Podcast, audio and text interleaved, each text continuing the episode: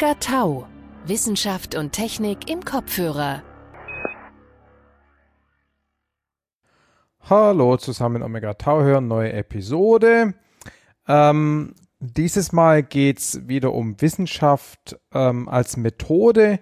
Ich unterhalte mich mit Frank Sauer, da sage ich noch gleich was dazu, über Politikwissenschaften und insbesondere über die Forschung im Sicherheitsbereich. Bevor wir damit anfangen, aber noch kurz eine Sache, ähm, zwei Sachen eigentlich. Zum einen ähm, gab es die ein oder andere Nachfrage auf Twitter und Co., wo denn englische Episoden bleiben.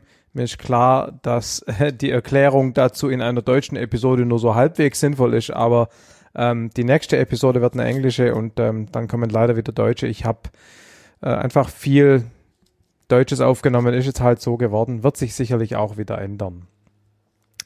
Eine andere Sache, das Hörertreffen vergangenen Sonntag, Montag ist leider ausgefallen.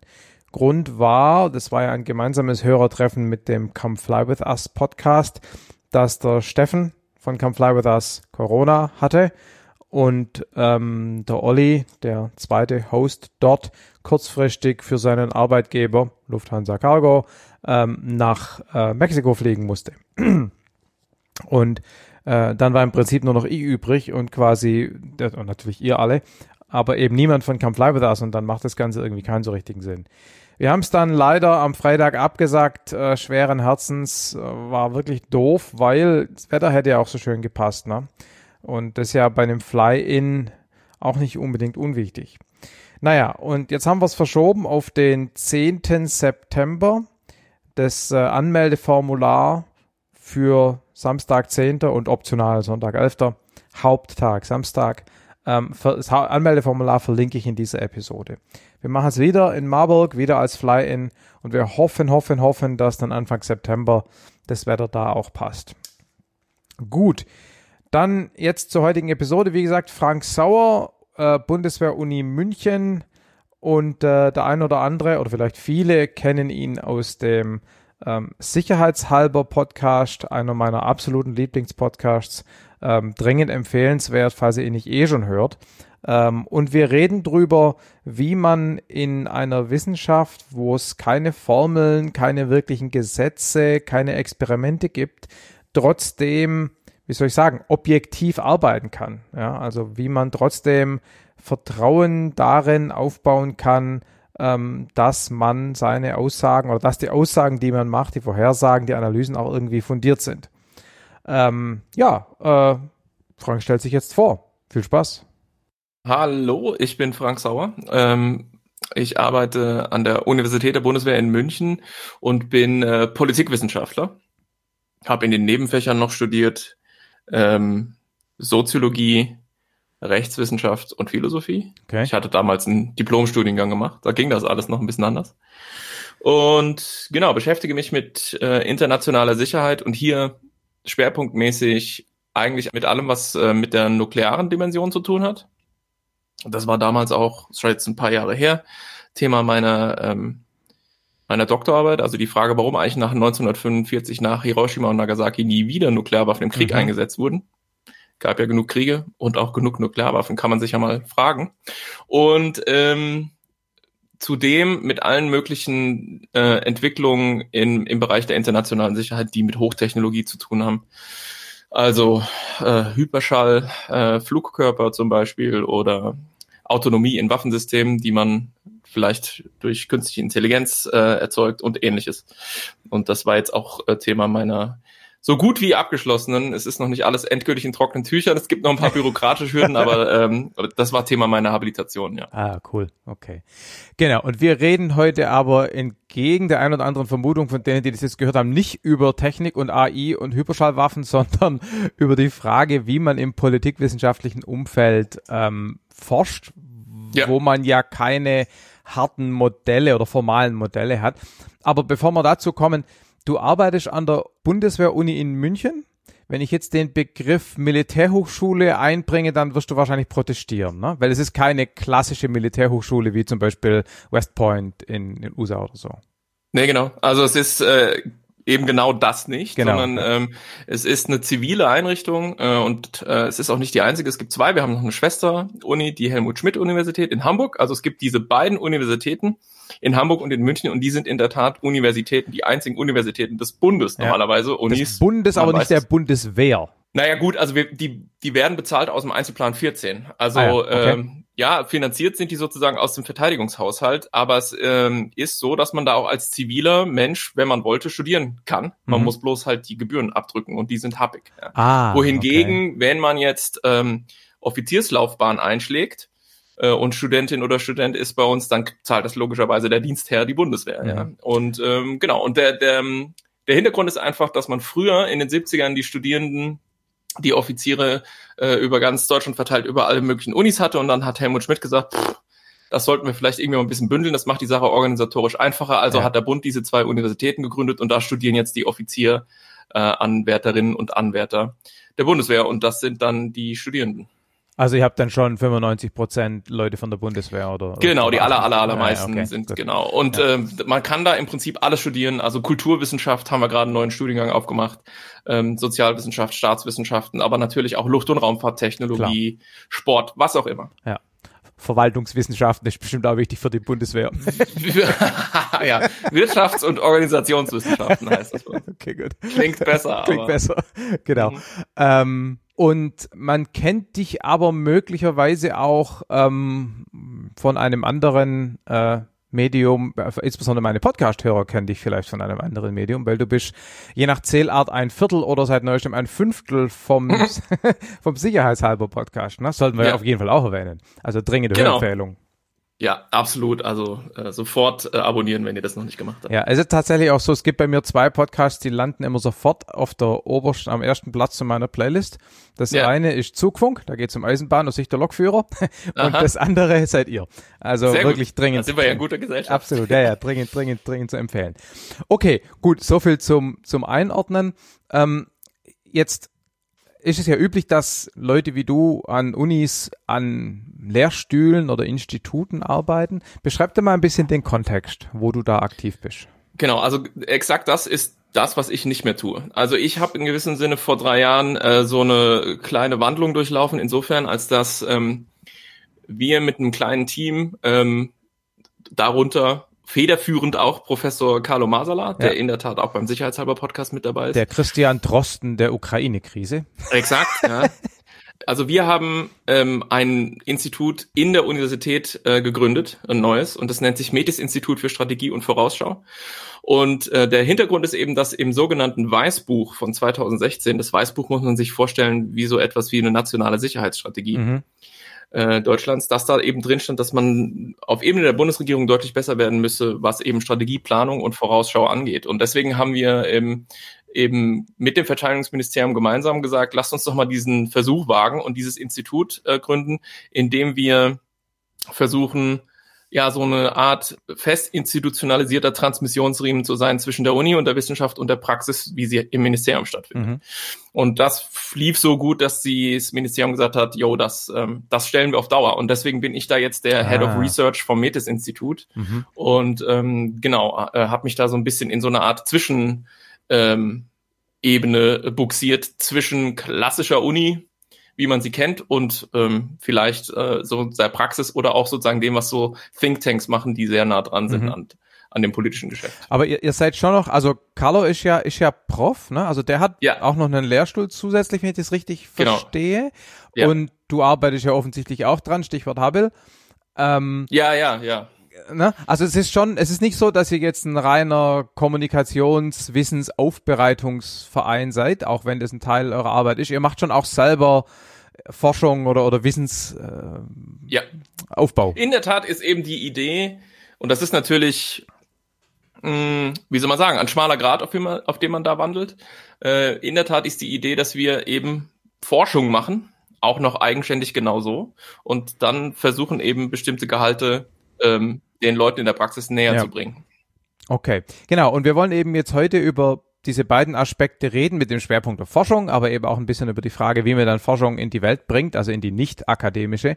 Ähm, und ähm, ja, fangen wir mit der Forschung an. Also das Forschungsgebiet oder das Wissenschaftsgebiet ähm, nennt sich Politikwissenschaft. Das ist ja wahrscheinlich eher relativ neu, oder? Also gab es vor 300 Jahren wahrscheinlich noch nicht. Nee, vor 300 Jahren nicht, so ungefähr 100 ist, glaube ich, okay. groß, kann man so grob ansetzen. Ähm, so Beginn äh, letztes Jahrhundert. Und die Politikwissenschaft, in, in der Regel teilt man die in drei ähm, Teilbereiche ein. Das eine ist die äh, politische Theorie, die sich sehr stark der Philosophie äh, mhm. bedient.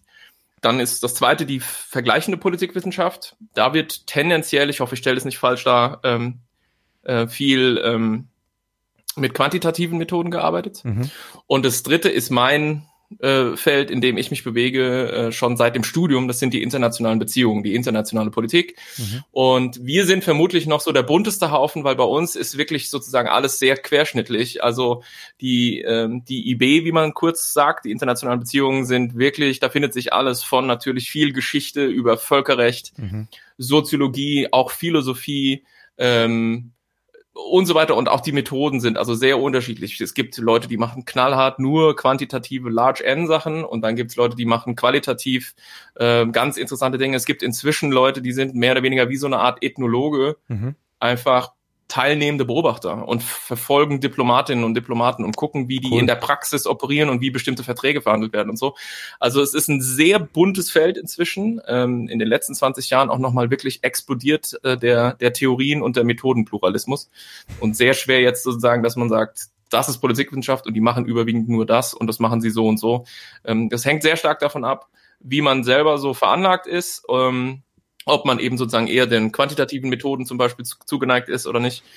Ähm, und welchen Karrierepfad man natürlich auch einschlägt. Hat natürlich mhm. viel damit auch zu tun, wo man so seine Peer Groups sieht, ne? Und welche Journals will man rein und ja, so die üblichen Mechanismen halt, ja. Naja, klar, je, je breiter, ja klar, Software Engineering ist ja auch so, also da komme ich ja her, da gibt's auch alle möglichen Subcommunities, die sich auch nur bedingt gegeneinander, äh, gegenseitig ähm, ja, verstehen, im, also ja. bezüglich ihrer der Art und Weise, wie sie, wie sie forschen.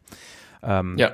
Was mir auch aufgefallen ist in der Vorbereitung, ist, dass, äh, wenn man so ein bisschen eure Themenbereiche anguckt oder zum Beispiel so ein paar äh, White Papers, die ihr da geschrieben habt, mhm. ähm, das ist ein extrem weites Feld. Du hattest selber schon Hightech erwähnt. Ihr, ihr erwähnt natürlich Herausforderungen durch Klima.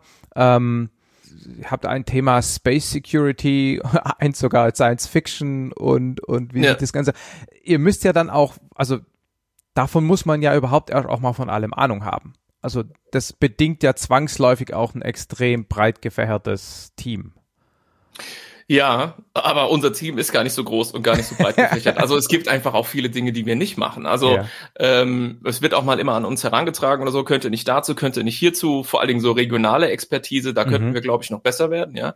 Ähm, es gibt einfach Ecken von der Welt, von denen hat niemand von uns eine Ahnung und dann lassen mhm. wir uns da selbstverständlich auch nicht dazu ein. Ja? ja, ja. Und äh, genau, ich hatte es ja eingehend auch ähm, ähm, erwähnt, ich bin da so ein bisschen auch abonniert auf zum Beispiel diese ganzen Technikthemen. Mhm. Also wenn da dann irgendwas ist zu zum Beispiel irgendwie die Implikationen von, von Quantensensoren für militärische Anwendungen, das stammt dann halt aus meiner Feder. Mhm. Äh, und so haben wir alle so ein bisschen unsere Steckenpferde und versuchen eben mit dem, was wir können, ein bisschen was zu produzieren, was ähm, dann bei der Vorausschau und der Strategieplanung dem Verteidigungsministerium hilft. Mhm. Und äh, im Zweifelsfall kann man sich ja dann für bestimmte Themen auch Leute mit reinholen. Das ist ja üblich, dass man in der Wissenschaft kollaboriert mit, mit Leuten Exakt. aus anderen Unis, Lehrstühlen und so weiter und dann hat man das Wissen, ja. Ja, genau. Hm. Okay, also dann lasst uns mal zu dem sozusagen eigentlichen Kern kommen. Also wenn man auf eurer Webseite liest, dann bietet ihr sozusagen scientifically rigorous research. Also äh, wissenschaftlich fundierte also im, im übertragenen Sinne dann Informationen in euren Beratungen, in euren White Papers. Und die Frage ist sozusagen, ich als Naturwissenschaftler, für mich geht Scientifically Rigorous Research mit Experimenten, mit Large N, wie du vorhin sagtest, ja. mit Statistik, mit Beobachtung, äh, mit Replizierbarkeit und natürlich ganz wichtig mit Modellen, indem Modelle, formale Modelle aufstellt, die dann letztendlich Beobachtungen erklären können oder mit Hilfe derer man Vorhersagen machen kann, die man dann mit dem Experiment überprüft das ist bei euch ja offensichtlich schwieriger. Ähm, also Experimente könnt ihr keine machen. Ja, Large N habt ihr oft auch nicht. Ein Konflikt gibt's einmal. Also erzählt doch mal so ein bisschen High-Level-mäßig, wie ihr da vorgeht und, und dann gucken wir da so in einzelne Bereiche so ein bisschen rein. Also ich würde schon sagen, dass die gesamte Politikwissenschaft in zwei Denkschulen zerfällt. Also wenn man es ganz grob einteilen wollte. Und das eine ist im Prinzip äh, die Gruppe derjenigen, die denken, man kann Politikwissenschaft nach naturwissenschaftlichem Vorbild praktizieren. Mhm. Also die würde man zum Beispiel dann Scientisten nennen. Die würden sagen, ähm, also gar nicht äh, böse gemeint. Ja, der Begriff so, ist halt witzig. so eine ja, Eindeutung. Ja, also die würden schon sagen, ähm, das Ziel dieses gesamten Unterfangens hier sollte sein, allgemeine Gesetzmäßigkeiten aufzudecken, so wie es die Naturwissenschaften mhm. zum Beispiel machen. Ne? So, keine Ahnung, Gravitation. Gut, wir wissen immer noch nicht ganz genau, was Gravitation ja, gut, eigentlich okay, okay. ist. Es ist eine harte Nuss, Gravitation. ja, Aber sagen wir mal so, wenn ich jetzt hier mein Telefon nehme und lasse es halt fallen, dann weiß ich, ne, 9,81 Meter pro äh, Sekunde Quadrat Richtung Erdmittelpunkt. Ja. ja. Das kann ich ein paar Mal wiederholen und so dem hundertsten Mal glaube ich mir dann selber, dass da wohl jetzt nichts Überraschendes anderes mehr passiert. So. Ja. Und äh, die, die Leute, die sagen würden, wir können das auch, äh, die haben zumindest diese, ähm, diese Ambition. Mhm. Ähm, und dann gibt's andere, und zu dieser zweiten Gruppe würde ich mich selber zählen, die sagen, unser Untersuchungsgegenstand ist fundamental anders. Ähm, mhm. Wir sind eben keine Naturwissenschaftler, weil im Endeffekt ist das, was wir untersuchen, immer ähm, soziale Realität, sind soziale Zusammenhänge. Es sind im Prinzip die Dinge, die wir Menschen für uns machen. Ja. Und deswegen hat man eben ein ganz anderes Verhältnis zu seinem Untersuchungsgegenstand und deswegen mhm. sind bestimmte Methoden hier vermutlich, ähm, die führen eben nicht zum gleichen Ergebnis, würde ich sagen. Wir haben nämlich zum Beispiel eben in der Tat nicht die Möglichkeit, Experimente so zu machen, wie man sie in der Naturwissenschaft macht. Wir haben nur diese eine Erde da fallen wir Menschen eben drauf rum. Die Geschichte geht so dahin. Und wir können eben nicht zurückdrehen, nochmal ein paar Jahre und gucken, was ist eigentlich, wenn kein Brexit oder was ist, wenn Trump mhm. verliert und so und das einfach so durchspielen.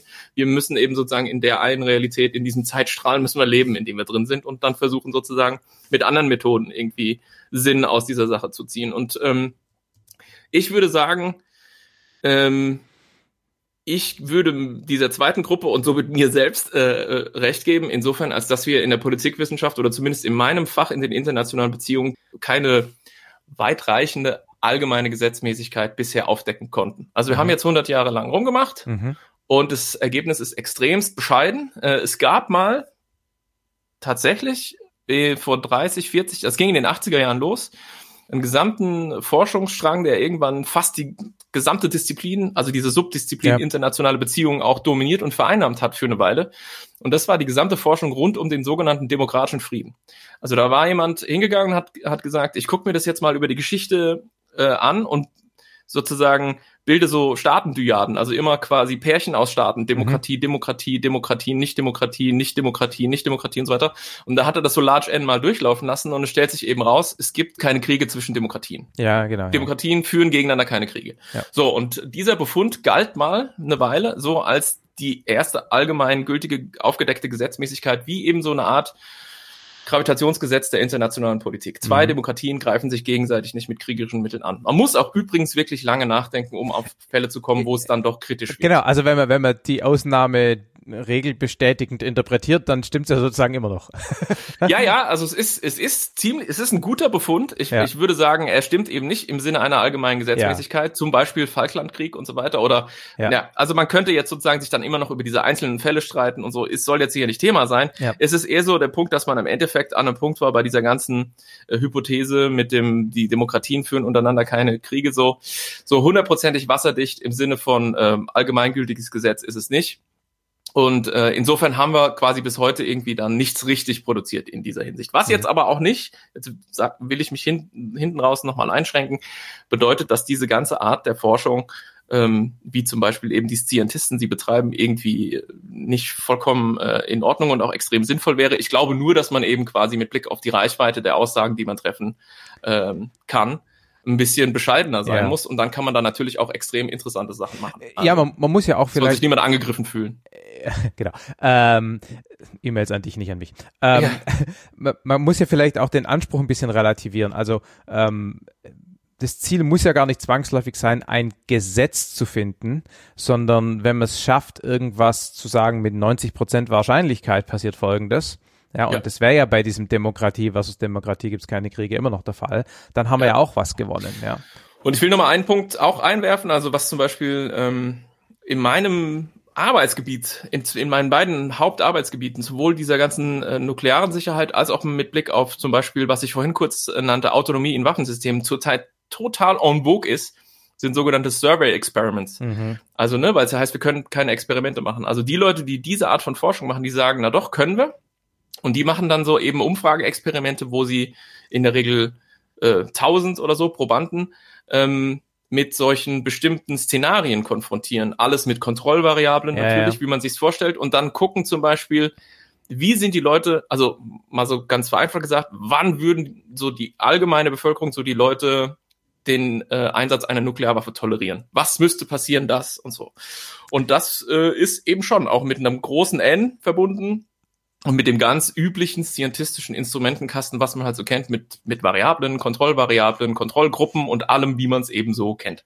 Das ist also zurzeit ziemlich hip und ist auch so eine Art von Experiment. Ja, wobei, also das bringt mich zu einem interessanten Punkt, glaube ich, und zwar folgendes.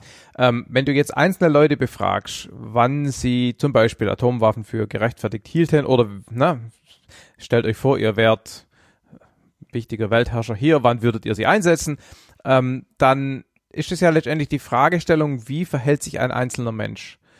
Und Mhm. dann kann man da großen Durchschnitt bilden, Large N, und dann kann man sagen, 98 Prozent der Menschen würden sich so verhalten. Problem ist ja aber, glaube ich, dass ganz viele politische Entscheidungen eben nicht von einem Mensch getroffen werden, sondern von einem System in dem Sinne, dass viele Menschen interagieren, die sich gegenseitig hochpushen, provozieren, die haben politische Ambitionen. Also man hat ja da dieses Problem der Emergenz, also ne, Ja. potenziell chaotisches Verhalten und irgendwas kommt raus, was sich aus dem Verhalten der Einzelaktoren nicht, nicht beschreiben lässt. Und das hat jetzt zwei Konsequenzen. Das eine ist, dass solche Umfragen möglicherweise nicht die ganze Wahrheit erzeugen. Und das zweite ist aber auch, dass wenn man das Ganze auf Ebene ähm, des Systems betrachtet, dass man dann statistisch ja wieder Aussagen vielleicht machen kann. Also andersrum formuliert, ne, das Ameisenbeispiel. Ich kann zwar nicht erklären, warum eine einzelne Ameise am Bau des Baus mithilft, aber ich kann sagen, wenn ich das System als Blackbox betrachte, es entsteht eigentlich immer ein Bau. Ja? Also wie, wie spielt dieses Einzelhandeln und Verstehen vielleicht auch ein bisschen Psychologie dabei. Wie spielt das oder wie, wie ist da euer Trade-off zu dem Betrachten des Gesamtsystems als Blackbox, das irgendwie handelt? Das hängt vom Erkenntnisinteresse ab. Also ähm, bei den, wenn man bei den Nuklearwaffen nochmal für eine Sekunde bleiben, Ja. ist da in der Regel das Problem, dass es tatsächlich eben doch einzelne Akteure sind, die entscheiden. Also Beispiel US-Präsident. Da hatten Mhm. wir jetzt unter Trump ja auch ähm, eine ernsthafte Diskussion in den USA mit Blick darauf, dass es eigentlich mit der Verfassung schwer in Einklang zu bringen ist, dass in diesem einen Fall es keine Checks and Balances gibt. Ja, stimmt, Also ne? der Ja. US-Präsident darf alleine entscheiden, wann Ja. die US-Nuklearwaffen eingesetzt werden. Er alleine, es ist niemand, kein Verteidigungsminister, muss niemanden anrufen, der Kongress hat da nichts zu sagen und so weiter. Also ob Das er heißt, das in der Praxis tut, ist eine andere Frage. Aber formal. Formal ist es so, Ja. ja. Und ich meine, heute sitzen wir jetzt hier gerade nach vier, vier äh, Monaten ähm, russischem Angriffskrieg gegen die Ukraine und alle kratzen sich am Kopf und wundern sich, was geht wohl in Putins Ja, Schädel genau, vor, ne? weil ähnliches Problem. So, das heißt, es hängt, da wäre es eher so, dass man schon vermutlich ziemlich stark aufs Individuum gucken muss. Aber hat man andere Erkenntnisinteressen äh, oder sozusagen Forschungsfragen, dann muss man eben schauen, auf welcher Ebene man sich am besten bewegt. Und diese Dreiteilung ist bei uns total Standard, zu, äh, zu sagen, Mhm. ähm, System, äh, Staat, Individuum. Also das ist, Mhm, mhm, das ist tatsächlich fast so alt wie die Disziplin, dass Ja, man okay. eben sagt, ne, entweder man guckt auf die Einzelnen, das hängt dann davon ab, oder man guckt, was, wie du sagtest, so was macht das System Staat eigentlich? Oder guckt man nur auf das Verhältnis der Staaten untereinander? Ganz klassisches theoretisches Modell beispielsweise eben nennt sich Neorealismus, wo man eben sagt, es interessiert uns gar nicht, wie diese Staaten äh, intern ähm, Mhm. funktionieren. Also ob das eine Monarchie ist oder eine Mhm. Demokratie oder eine Autokratie, das ist uns egal.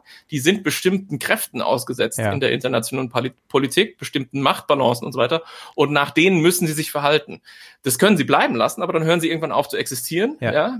Und wenn, äh, da sie vermutlich in aller Regel irgendwie ein Ex ähm, Interesse am, am Existieren haben, spielen sie im Endeffekt alle nach den gleichen Regeln. Ja. Ja. Und dann Ja. hat man nur so diese Systemebene und guckt im Prinzip nur so Billardbälle an, die halt gegeneinander klonken auf diesem Tisch der Weltpolitik Ja, ja. und guckt da gar nicht rein und sagt Blackbox. Andere Ja. sagen wieder totaler Quatsch. Man muss natürlich reinschauen, weil stellt sich raus, Autokratien verhalten sich nach außen anders als Demokratien und dann sind wir wieder bei so einem Punkt wie demokratischer Frieden und so. Ja, ja, weiter, ja. Also es kommt drauf an, was ist das Erkenntnisinteresse? Was frage ich mich? Und dann muss ich gucken, wo gucke ich dann dahin, damit ich eine Antwort finde. Und wenn man jetzt nochmal diese Blackbox-Geschichte nimmt, dann würde man also quasi dieses Realismus, die Staaten verhalten sich nach sozusagen Machtinteressen und, und, und, und, und wollen weiter existieren, dann würde man das dadurch vielleicht auch mit rechtfertigen, dass man sagt, wenn dann ein einzelner Handelnder im Staat diesen quasi von außen erzwungenen Regeln nicht folgt, dann sorgt das System dafür, dass er abgesetzt wird. Also das wäre sozusagen wieder die Verbindung die, von der Idee her. Ja, mhm. genau. Ähm, wenn wir da gerade mal kurz bleiben, wir haben gesagt, wir können keine Experimente machen. Wir können nicht die Zeit zurückdrehen und na, gucken, was würde jetzt passieren, wenn am 24. Februar Putin nicht die Ukraine überfallen hätte. Ähm, man kann ja aber schon vielleicht vergleichen. Also man kann sagen, es gab da schon mal eine Situation, die war irgendwie ähnlich. Frage, wie man definiert ähnlich. Also vergleichen das und daraus rückschließen, das ist schon möglich bei euch, oder? Also weil das ist ja auch eine Art Experiment. Genau. Na? Das wäre dann ähm, bei uns das, was man zum Beispiel eine Comparative Case Study nennt. Also mhm. das ist eigentlich eine ganz verbreitete Methode, die tatsächlich eher so in diesem, in diesem qualitativen Feld zu verorten ist, wo man mit mehreren Vergleichsfällen ähm, arbeitet. Und die muss man dann natürlich auch irgendwie sinnvoll auswählen. Also ja. man sollte dann zum Beispiel eben auch immer quasi maximal kontrastierte Fälle mit dabei haben um dann eben im systematischen Vergleich dieser Fälle, zum Beispiel ich vergleiche drei Kriege und frage mich, warum, da waren dann jeweils eine Nuklearmacht beteiligt, könnte man jetzt mal sagen. Mhm. Und dann vergleiche ich die und schaue, warum sind da nie Nuklearwaffen zum Einsatz gekommen. Mhm. Und versuche dann eben durch diesen systematischen Fallvergleich, indem ich die gleich strukturiere, rauszufinden, was ist hier die ausschlaggebende Variable, die da drin steckt. Das ist aber sozusagen eher so eine Art Variablen generierendes Verfahren. Mhm. Und rein von der Forschungslogik her würde man sagen, okay, wenn ich jetzt glaube, die entscheidende Variable gefunden äh, zu haben, die ja. zu, für diesen Ausgang verantwortlich ist, dann nehme ich das und mache Large N. Machen, oder ein Experiment. Und das geht, das geht ja genau. dann wieder nicht. Ja, ja okay. Mhm. Genau. Ja, und, und die Herausforderung bei dem Ganzen ist natürlich, wie immer bei solchen vergleichenden Sachen, dass man die, ähm, die Dinge, die man vergleicht, richtig, in Anführungszeichen, auswählen muss, dass man die richtigen, ne, all other things equal, ne, dass man eben ja. da und damit, also bös formuliert, denke ich mir manchmal, damit kann man eigentlich mehr oder weniger alles irgendwie zeigen. Man muss halt die, in Anführungszeichen, richtigen Sachen auswählen und die genauen Voraussetzungen guckt nachher eh keiner an und so. Also nicht der Wissenschaftler, sondern in der Wahrnehmung des Ergebnisses. Ja. Ne? Das ist schon schwierig, glaube ich. Das ist auch nicht ganz einfach. Ähm, und im Endeffekt ist der, der letzte Rückzugspunkt, den es da gibt, eben dann Peer Review. Ja, also da äh, muss man dann klar. irgendwie sagen, das System muss sich irgendwie selber reinigen. Ja. Und die anderen Leute, die das auch machen, müssen da drauf gucken und sagen halt so, okay, das ist nach den Regeln der Kunst gemacht. Das ja. ist, was da hinten rauskommt, kann man ähm, Rechtfertigen, für ja. valide halten ja. oder halt nicht. Ja. Und ich meine zum Beispiel eine Kritik, die ich hätte an diesen Survey-Experiments, finde ich, dass da eben ein wahnsinniges äh, Priming-Potenzial immer drin ist. Ja, also ich gucke mir diese Artikel an oder zum Teil auch, dass ich die kriege als Peer-Reviewer. Und ich knirsch da immer schon hart mit den Zähnen, weil ich halt finde, in der Regel ist es so, dass man den Menschen so Zeitungsausschnitte äh, vorlegt. Also das sind so wie Zeitungsmeldungen, die einfach quasi aber Fake News sind. Also die sind geschrieben, ja. die sind geschrieben sozusagen, um dieses Experiment ja. ähm, durchlaufen zu lassen. Sie sollen das dann lesen und dann und die gibt es dann in der Regel so in drei oder so verschiedenen Ausführungen. Mhm. Und dann werd, werden eben mit systematisierten Fragebögen deren Reaktionen abgeprüft, um halt rauszufinden. Ne? Und ich finde eben, rein von methodischen her, ich kann das nicht endgültig wirklich, vielleicht bin ich auch nicht bewandert genug in diesem konkreten, äh, in dieser konkreten Methodik, aber ich finde einfach, da steckt ein wahnsinniges Manipulationspotenzial drin. Ja. Je nachdem, wie ich das formuliere, kann Klar. ich die Leute natürlich in die Richtung führen, wo ich sie habe. Ja, ja, absolut. Und das ist dann oft auch, oft auch der Punkt, weswegen solche Sachen im Peer Review halt scheitern oder oft dann, wenn sie erscheinen, eine viel geringere Reichweite in ihrer Aussage haben. Ne, wenn man die das erste Mal kriegt als Gutachter, da steht da noch drin, ja, Nuklearwaffen dies oder autonom, autonome Waffen das und so. Und bis das Ding dann rauskommt, irgendwie ein Jahr später, da ist es dann sozusagen ne, plötzlich ganz kleinlaut geworden und weil, kann so viel dann gar nicht mehr zeigen. Weil, weil die äh, Reviewer so viele weil die Reviewers äh, halt Footnotes erfordert haben. Ja, genau. Ja, genau. ja, ja das, das kenne ich auch, ja. Naja, klar. Ähm, Nochmal zurück zu dem Startpunkt, dass es keine oder ganz, ganz wenige oder vielleicht gar keine naturgesetzlichen harten Regeln gibt letztendlich sind dann alle eure Kenntnisse immer mit Wahrscheinlichkeiten annotiert, oder? Kann man ja. schon so verallgemeinern. Ja, also ich, und das würde ich sogar sagen, ist eher eine Sache, die jetzt eher im Kommen ist, das systematisch zu machen. Also mhm. äh, so als ich studiert habe oder so, hatte man jetzt nicht äh, eine Literaturgrundlage in den internationalen Beziehungen, wo man sagte, mit so und so viel Prozent Wahrscheinlichkeit die Demokratie das oder so.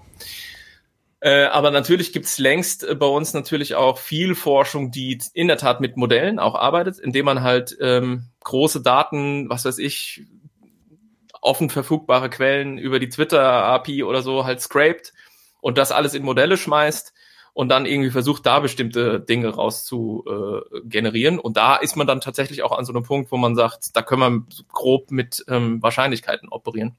Also so diese Big Data Ja. äh, Themen, die sind bei uns längst auch en vogue. Wobei, also da habe ich jetzt so ein ganz klein bisschen ein Problem, das als Modell zu bezeichnen. Also es ist ein Modell, weil man Mhm. ja aus dem, aus dem Datenwust Gesetzmäßigkeiten rausstatistifiziert. Ja. Aber letztendlich, also im Buch haben wir unterschieden zwischen Modellen, die zwar potenzielle Vorhersage machen, als Blackbox, und sogenannten erklärenden Modellen, wo auch ein Mechanismus drin steckt, den man als Erklärung, also als Begründung letztendlich hernehmen kann. Und das ist ja bei solchen statistischen Sachen nicht der Fall. Also man, man kann zwar analysieren und kann sagen, in 80 Prozent der Fälle X, aber ich kann halt nicht sagen, in 80 Prozent der Fälle X, weil und dann Mhm. quasi einen Mechanismus. Ne? Bei Newton, da haben wir eben einen Mechanismus, weil, gut, also sind wir wieder bei dem Punkt wie vorhin, wir wissen nicht so ganz genau, was der Gravitationsmechanismus ist, aber Ja. also ich kann es bis zu, ne, zu bis zu bestimmten Tiefe kann ich es erklären und kann nicht nur sagen, ja gut, Ja. pff, Telefon fällt halt runter. Keine Ahnung, wieso. Ja. Ne?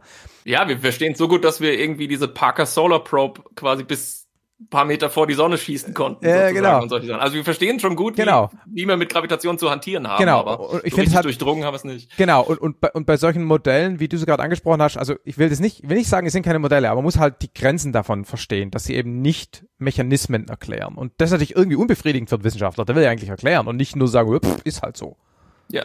Naja, ich meine, ein Punkt, den ich noch äh, an der Stelle vertiefen könnte, wäre eben die Frage, mit was hat man es zu tun? Ich habe ja vorhin gesagt, unser, unser Untersuchungsgegenstand ist im Endeffekt die soziale Realität und die unterscheidet sich von der natürlichen Realität. Mhm. Ähm, weil eben, weil man zum Beispiel solche Rückkopplungsmechanismen hat. Wenn man eben zum Beispiel mit einer Gruppe von Menschen forscht, allein dieser Forschungsprozess verändert ja schon unter Umständen deren Verhalten. Äh, Und Mhm. wenn ich jetzt irgendwie zum Beispiel über den Einsatz von Nuklearwaffen irgendwelche Forschungsergebnisse äh, generiere und die hänge ich an die große Glocke und die Leute lesen das, dann hat es ja auch unter Umständen durch diese Wechselwirkung Mhm. zwischen dem, was ich erforsche und dann, dass die Leute, die erforscht wurden, das auch noch wieder rezipieren können, so eine Art selbsterfüllende Prophezeiung-Effekt. Wohingegen, wenn ich halt Ja. Geologe bin und Ja, ja. gehe halt raus und klopfe auf Steine, das ist den Steinen halt wurscht, was ich rausfinde und ob ich denen Ja. das erzähle. Ja, die Ja, ja. werden ja dann nicht plötzlich, die ändern ja nicht ihre Kristallstruktur, Ja, ja. nur weil ich das irgendwie rausgefunden habe. So, Ja. da muss man ja jetzt schon quasi irgendwie in die Quantenphysik gehen und sich Ja, okay. fragen so, ne? Äh, aber das sparen wir uns immer, wenn man Ja. quasi so auf dem klassischen Makro-Level mit klassischer Physik und so bleibt, ist Ja. es quasi dem Untersuchungsgegenstand komplett Hupe, was ich über ihn rausfinde. Und, und spielt das, ne, also ich verstehe den Punkt natürlich, aber spielt das in der Praxis eine Rolle? Liest ein Trump oder Putin, um es auf den Punkt zu bringen, eure Studien, die sagen, ah, der setzt nie Nuklearwaffen ein und tut's deshalb nicht? Das hätte ich jetzt stark vereinfacht, aber. Über, also die lesen die natürlich nicht, Ja. aber über tausend Ecken findet es statt. Also dieses, ähm, die, die, die, sozusagen dieses sich wechselseitig beeinflussen. Ähm, und insofern ist eben die Frage, was ist eigentlich unsere objektive Ja. Forschungshaltung und kann die überhaupt existieren? Können wir je objektiv uns zu diesem Gegenstand verhalten? Wie gesagt, zwei Denkschulen, die einen sagen, ja, wir können es anstreben, geht schon, und die anderen sagen, kann's vergessen, ja. Also Mhm. gerade so eher Richtung sozusagen äh, postmodern abende, äh, arbeitende Menschen, die sagen, totaler Unsinn, ja, schon die Vorstellung, dass das objektiv gehen könnte, ist sozusagen falsch gewickelt. Aber beim demokratischen Frieden nochmal zu bleiben, als es losging in den 80ern und dann in den 90ern, hat es nicht lange gedauert und dann lief halt Bill Clinton, damals US-Präsident, durch die Welt und hat in jeder zweiten Rede gesagt, Okay. ja, Demokratien führen keine Kriege gegeneinander und so, wir müssen halt nur die Welt demokrat de demokratisieren. Mhm. Bumm, äh, dann haben wir quasi Weltfrieden. Und Mhm. das ging dann natürlich bis hin zu George W. Bush und den Neokonservativen, die gesagt haben, ja, zur Not bringen wir Demokratie halt quasi mit per Gewalt euch bei. N- Noch sind die ja, die anderen ja keine Demokratie, da dürfen wir es ja noch, ne? So zynisch. Genau, ja, also insofern, äh, das ist definitiv nicht nur eine Sache, die man sich so theoretisch überlegen kann, sondern man Okay. findet das immer wieder, ja, diese, diese Rückkopplung sozusagen. Nochmal zu den vielleicht zugrunde liegenden Mechanismen, weil du ja vorhin selber ähm, Nuklear, Atomwaffen und deren Nicht-Einsatz angesprochen hast. Ein Thema, was da ja immer im spätestens dritten Satz erwähnt wird, ist Game Theory. Also quasi eine, ja, es heißt Theory, also eine, ein, ein ich sage es jetzt doch mal, ein Satz an Regeln, ja, wie sich Parteien in bestimmten Situationen strategisch richtig oder für sie zum Vorteil verhalten. Das ist ja schon ein etabliertes Gebiet. Das ist ja nicht nur irgendwie beobachtet, also das ist ja, ja, etabliert. Sowas nehmt ihr dann schon als Mechanismus mit, wenn ihr euch überlegt, wie jetzt diese Blackboxen quasi reagieren. Also es ist nicht so, dass ihr das nur beobachtend macht, sondern, also Fragezeichen, sondern sowas spielt dann schon rein als ah, Erklärungsmechanismus. Ja, absolut. Also gerade in diesem Nuklearbereich ist ähm, Spieltheorie äh, über Jahrzehnte prägend gewesen. Er ist ja auch da entstanden, glaube ich, oder? Ja, Rand Corporation ja, und so, schon, das ja. kam aus der sogenannten Systems Theory und ja. die haben dann genau angefangen, diese formalen, ja, jetzt hätte ich fast wieder Modelle gesagt, ja, ja. Äh, aber eben sozusagen diese, diese formalen, strukturierten Überlegungen anzustellen, indem man eben Annahmen trifft über Spieler und die dann nach diesen Regeln durchlaufen lässt. Man kennt das ja. Also Spieltheorie ist ja weit verbreitet. Das Problem ist folgendes, ich kann es mal kurz am Beispiel skizzieren. Also so eine der Überlegungen, die man hatte, wenn man sagt, wenn Abschreckung funktionieren soll, dann braucht man die sogenannte ähm, Risikoeskalationsdominanz. Mhm. Und das kann man spieltheoretisch super ähm, modellieren mit diesem Chicken Game. Also quasi zwei Leute fahren mit dem Auto aufeinander zu. Ähm, und das Ziel jedes Einzelnen ist eben, ähm, selbst nicht ausweichen zu müssen, aber, aber eben durch das Demonstrieren von größerer Entschlossenheit das Gegenüber zum Einlenken zu äh, zwingen. Also in letzter Sekunde muss das Gegenüber einfach quasi den Steuer, ja. das Lenkrad rumreißen und dann eben vorbei. Ja. Und der, der Zusammenbruch, äh, der Zusammenprall darf natürlich nicht stattfinden. Das genau. wäre der Atomkrieg. Das genau. schlecht. Genau, das ist das zweite so. Ziel. Ne? Also Jetzt ist die Frage, wie erzeuge ich das? Ganz einfach. Ich äh, sozusagen nehme mein Lenkrad ab, lehne mich aus dem Fenster, winke so und für den anderen gut sichtbar schmeiße ich mein Lenkrad weg. So, dann habe ich Risiko-Eskalationsdominanz, weil dann kann ich gar nicht mehr ausweichen, ja. selbst wenn ich wollte, und dann muss der andere ausweichen. Ja. So, und das hat man alles durchgespielt, um eben, ja, sich vor Augen zu führen, wie machen wir das? In dem Falle Rand Corporation und die US-strategische Community, da sind wir in den 60er, 50er, 60er Jahren jetzt. Mhm. Ähm, damit wir eben die Sowjetunion vor einem Atomschlag abschrecken. So. Und dann guckt man aber natürlich, wie diese Entscheidungsprozesse wirklich sind. Und da kam der ganz große Knalleffekt in den 90ern, als die Sowjetunion zusammenbrach und die ganzen ähm, Politikwissenschaftlerinnen und Politikwissenschaftler einfach in die Archive gehen konnten in mhm. Russland. Mhm, mh. Und wow, ja, es stellte sich raus, nichts hat auch nur im Ansatz irgendwie quasi gepasst zu diesen ganzen spieltheoretischen Überlegungen, die man sich gemacht hatte, sondern okay. es war eben ganz anders. Ja, also äh, quasi übertragen meinen Studenten erkläre ich das dann immer so, dass ich sage, de facto ist es aber so, dass nicht nur ihr mit diesem Auto, äh, mit diesen Autos aufeinander zufahrt, sondern es stehen noch 100 Leute draußen rum, die johlen, die einen feuern den einen an, die ja. anderen feuern den anderen an, dann steht noch deine Freundin, die, die, die ruft, Markus, bitte tu's nicht. Ja, ja, ja, klar. Und bei dem anderen steht der Vater, der sagt, gib's ihm, so ungefähr. Also tausend andere Einflussfaktoren, die alle in diesem Modell nicht vorkommen. Und so komplex ist leider die Welt. Ja, genau, das meinte ich vorhin mit diesem ne, Komplexität, Emergenz. Genau. Genau, ja. Also aber im de facto ist es dann eher so, da wurden dann andere Modelle entwickelt. Jetzt habe ich wieder Modell gesagt. Ja, ist okay. Aber, also zum Beispiel, es nennt sich Bureaucratic Politics. Also da guckt man dann auf genau solche Dinge, die du schon mal angerissen hast. Diese ganze Frage, wie wird überhaupt Politik erzeugt? Also wer mhm. sind die Akteure? Was haben die für Interessen in den Bürokratien? Ja. Wer zum Beispiel irgendwie der, äh, weiß ich nicht, Inspekteur der Marine ist, ja, der hat halt Marineinteressen. Mhm. So, ja, und der, der General von der, vom Heer hat halt Heeresinteressen. Und dann versucht man das auszuloten und äh, quasi zu schauen, liegt es daran, dass bestimmte Politikergebnisse so sind, wie sie sind, an den Akteuren und den äh, sozusagen ähm, Partikularinteressen, die die vertreten. Mhm. Ähm, und das hat auch natürlich in der nuklearen Domäne einen riesigen Einfluss, weil es halt sozusagen allein schon zwischen den Teilstreitkräften immer diese Rangelei gibt, wer kriegt die Atomwaffen und so und mhm. wer kriegt ja, welche ja, ja. neuen Atomwaffen und wer kriegt wie viel Geld und so. Ja, ja, ja, ja kurze Anmerkung zu dem Thema Lenkrad rausschmeißen. Äh, vor un unendlich langer Zeit, ich fliege Segelflugzeuge, ne? da äh, ah, ja. gab es einen Fluglehrer, der immer, wenn er der Meinung war, dass der Flugschüler jetzt eigentlich in der Lage ist, alleine zu fliegen, dann hat er beim Start, also beim Anrollen an der Winde, den Knüppel im hinteren Cockpit, den hat er vorher locker geschraubt und hat ihn rausgeworfen zum Fenster ähm, um zu demonstrieren, dass ich mache jetzt garantiert nichts mehr, der kann es wirklich allein. ja, das also, als, also Selbstprinzip, ja. Absolut, genau. Ähm, gibt gibt's neben der Game Theory und diesem Bureaucratic, das habe ich gerade vergessen, was das zweite Politics? Ja. Genau, ähm, noch andere solche keine Ahnung, fundamentalen Verhaltensmuster, Patterns, Regeln, Modellarten, die da bei euch quasi euer, eure Analyse mitprägen? Ich überlege gerade. Ähm, also die dienen natürlich alle immer nur der Systematisierung und auch hier würde ich eben sagen, wer eben denkt, dass er mit Game Theory die Welt erklären kann, ja. hat sozusagen ähm, sich da erheblich äh, verschätzt. Ähm, insofern auch das jetzt von vorhin sollte nicht heißen, dass Game Theory nutzlos ist, aber ja, die Frage ja. ist sozusagen, was kann ich damit machen und wie weit reicht's? Ja, Bureaucratic Politics ist noch ein anderes. Ich überlege gerade, was es sonst noch so gibt. Ja, ich meine, es gibt es gibt im Grunde muss man es auch eigentlich noch mal größer aufziehen und mhm. sagen, diese ganzen Dinge, über die wir jetzt gesprochen haben, sind schon eigentlich wieder so kleinere Bausteine. Die richtigen Denkschulen bei uns sind halt sogenannte Ismen, ja. Also mhm. das eine hatte ich schon genannt, das ist halt Realismus, das kennen auch die meisten. Das war das mit dem, die Länder sind von globalen Machtinteressen, Überlebensdrang, Macht, genau. Einflusssphäre geprägt und das prägt ihr Handeln, full stop. Genau. Ähm, das gibt's auch in verschiedenen Spielarten, aber das ist so der ja. Kern. Und dann gibt es, ähm, also das ist der Realismus, dann gibt es einen Liberalismus. Das wären dann eher die Leute, die sagen, wir müssen reingucken in die Staaten, gucken sozusagen die, wir müssen die Innenseite der Außenpolitik angucken Mhm. Und dann kommen so Bureaucratic Politics Sachen zum Beispiel rein, ja.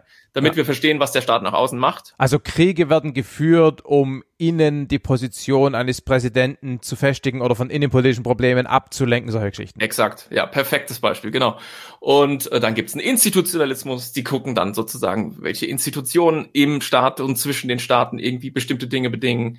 So, und dann ganz wichtig, Konstruktivismus seit ungefähr 30 Jahren, mhm. äh, was insofern äh, eben ganz bahnbrechend war und die ganze Disziplin umgewälzt hat, weil man eben sagte, wir müssen viel grundlegender darüber nachdenken, ähm, was es bedeutet, dass diese ganze Welt eben soziale Realität ist, ja. Also dieser Sozialkonstruktivismus hat quasi, ähm, ja, das Feld wirklich insofern umgekrempelt, als dass er so eine Art Grundlagenforschung erstmal nur war. Mhm. Äh, mit der man sich darüber nochmal klarer äh, verständigt hat, was eigentlich der Untersuchungsgegenstand ist. Ne? Und dieses realistische Bild von diesen Staaten, die überleben wollen und nach Macht streben, weil sie in diesem anarchischen System existieren, wurde von dem Autor, der das maßgeblich geprägt hat, Alexander Wendt im Sozialkonstruktivismus eben super aufgegriffen, indem er sagte, Anarchy is what states make of it. Also Anarchie ist das, was die Staaten daraus machen. Anarchie und deshalb, deswegen, weil es kein, im Gegensatz zu innerhalb eines Landes auf internationaler Ebene eigentlich keine Gesetze gibt. Genau, es gibt keine Gesetze oder es gibt Gesetze, aber es gibt niemanden, der sie durchsetzt. Ja, ja, gut, damit also gibt es keine Gesetze. Ja, genau. Und, und sozusagen, das wird eben jetzt zum Beispiel von Putin gerade, genau. äh, und da kommt eben keine Weltpolizei und sagt, ja. so Freundchen, jetzt hier, ne, ab in den Knast. Das, ja. Und das ist halt der Unterschied. Und diese Anarchie, na, sozusagen, die ist ein ganz sinnstiftendes ähm, Element zum Nachdenken über internationale Politik. Und ähm, Wens Punkt war halt zu sagen, ja, es kommt, aber die ist ja nicht vom Himmel gefallen und die ist auch nicht immer überall gleich ähm, und die ist eben nicht naturgesetzlich gegeben, sondern es kommt halt drauf an. Weil, Beispiel jetzt, man könnte ja sagen, in der EU leben wir auch in der Anarchie im Grunde. Ja, es mhm. gibt die EU ist kein Staat. Also es gibt jetzt keine Europapolizei, die halt irgendwie kommt. Wir haben Mechanismen, die Kommission und so. Wir können dann irgendwie Sanktionen, Sanktionen verhängen oder denen weniger Geld geben, so den Ungarn, wenn die halt irgendwie Problem. Ja, so das geht alles, aber mehr eben auch nicht. Und da könnte man halt sagen, wir leben im Grunde auch noch mit Frankreich, zum Beispiel Deutschland, Frankreich in der Anarchie, aber so, wir haben jetzt keine mhm. irgendwie Veranlassung zu glauben, dass Frankreich morgen irgendwie bei uns einmarschiert oder sowas. Also das heißt, es ist eine vollkommen andere Form der ja. Anarchie. Und das sozusagen hat halt auch nochmal zu einer massiven irgendwie so, für, wie soll man sagen, ja, neuen Verständigungen darüber geführt, was es eigentlich ist, womit wir uns beschäftigen. Und ähm, war auch definitiv Teil dieser ganzen Pluralisierung nochmal. Also heute ist das Feld wirklich so ähm, breit, dass ich gibt definitiv an beiden Rändern, glaube ich, Journals, wo ich kein Wort verstehe. Also okay. bei den bei den bei den Quantis, glaube ich, wenn ich da reingucke, ja verstehe ich nur Voll Bahnhof. mit Statistik, klar. Genau. Und dann, dann gibt's Leute, die glaube ich nur so ganz, ähm, weiß ich nicht, Fran tote französische Philosophen äh, ins ins Feld führen und mit denen irgendwas erklären. Da verstehe ich auch nur Bahnhof. Also es gibt wirklich zum Beispiel seit ein paar Jahren schon so ein, das nennt sich New Materialism. Ja. Und das sind im Prinzip Leute, die forschen nach der Agency von Gegenständen.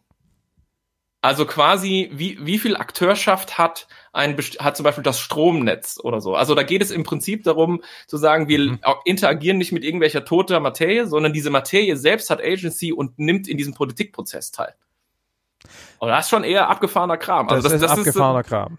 Genau, das, das lese ich, das kann ich auch verstehen und so, aber da, da bin ich auch so, dass ich denke, okay. Und, und das ist nicht so gemeint, dass man quasi das Stromnetz als Proxy für den, sagen wir mal, Netzbetreiber nimmt, der bestimmte. Man meint wirklich das Netz als. Ja, die, genau, okay. da geht es drum, da geht es quasi um belebte Materie, also die sozusagen, dass diese Materie selbst im Wechselspiel äh, mit dem Menschen ähm, sozusagen eine eigene Akteurschaft hat. Muss man das ernst nehmen?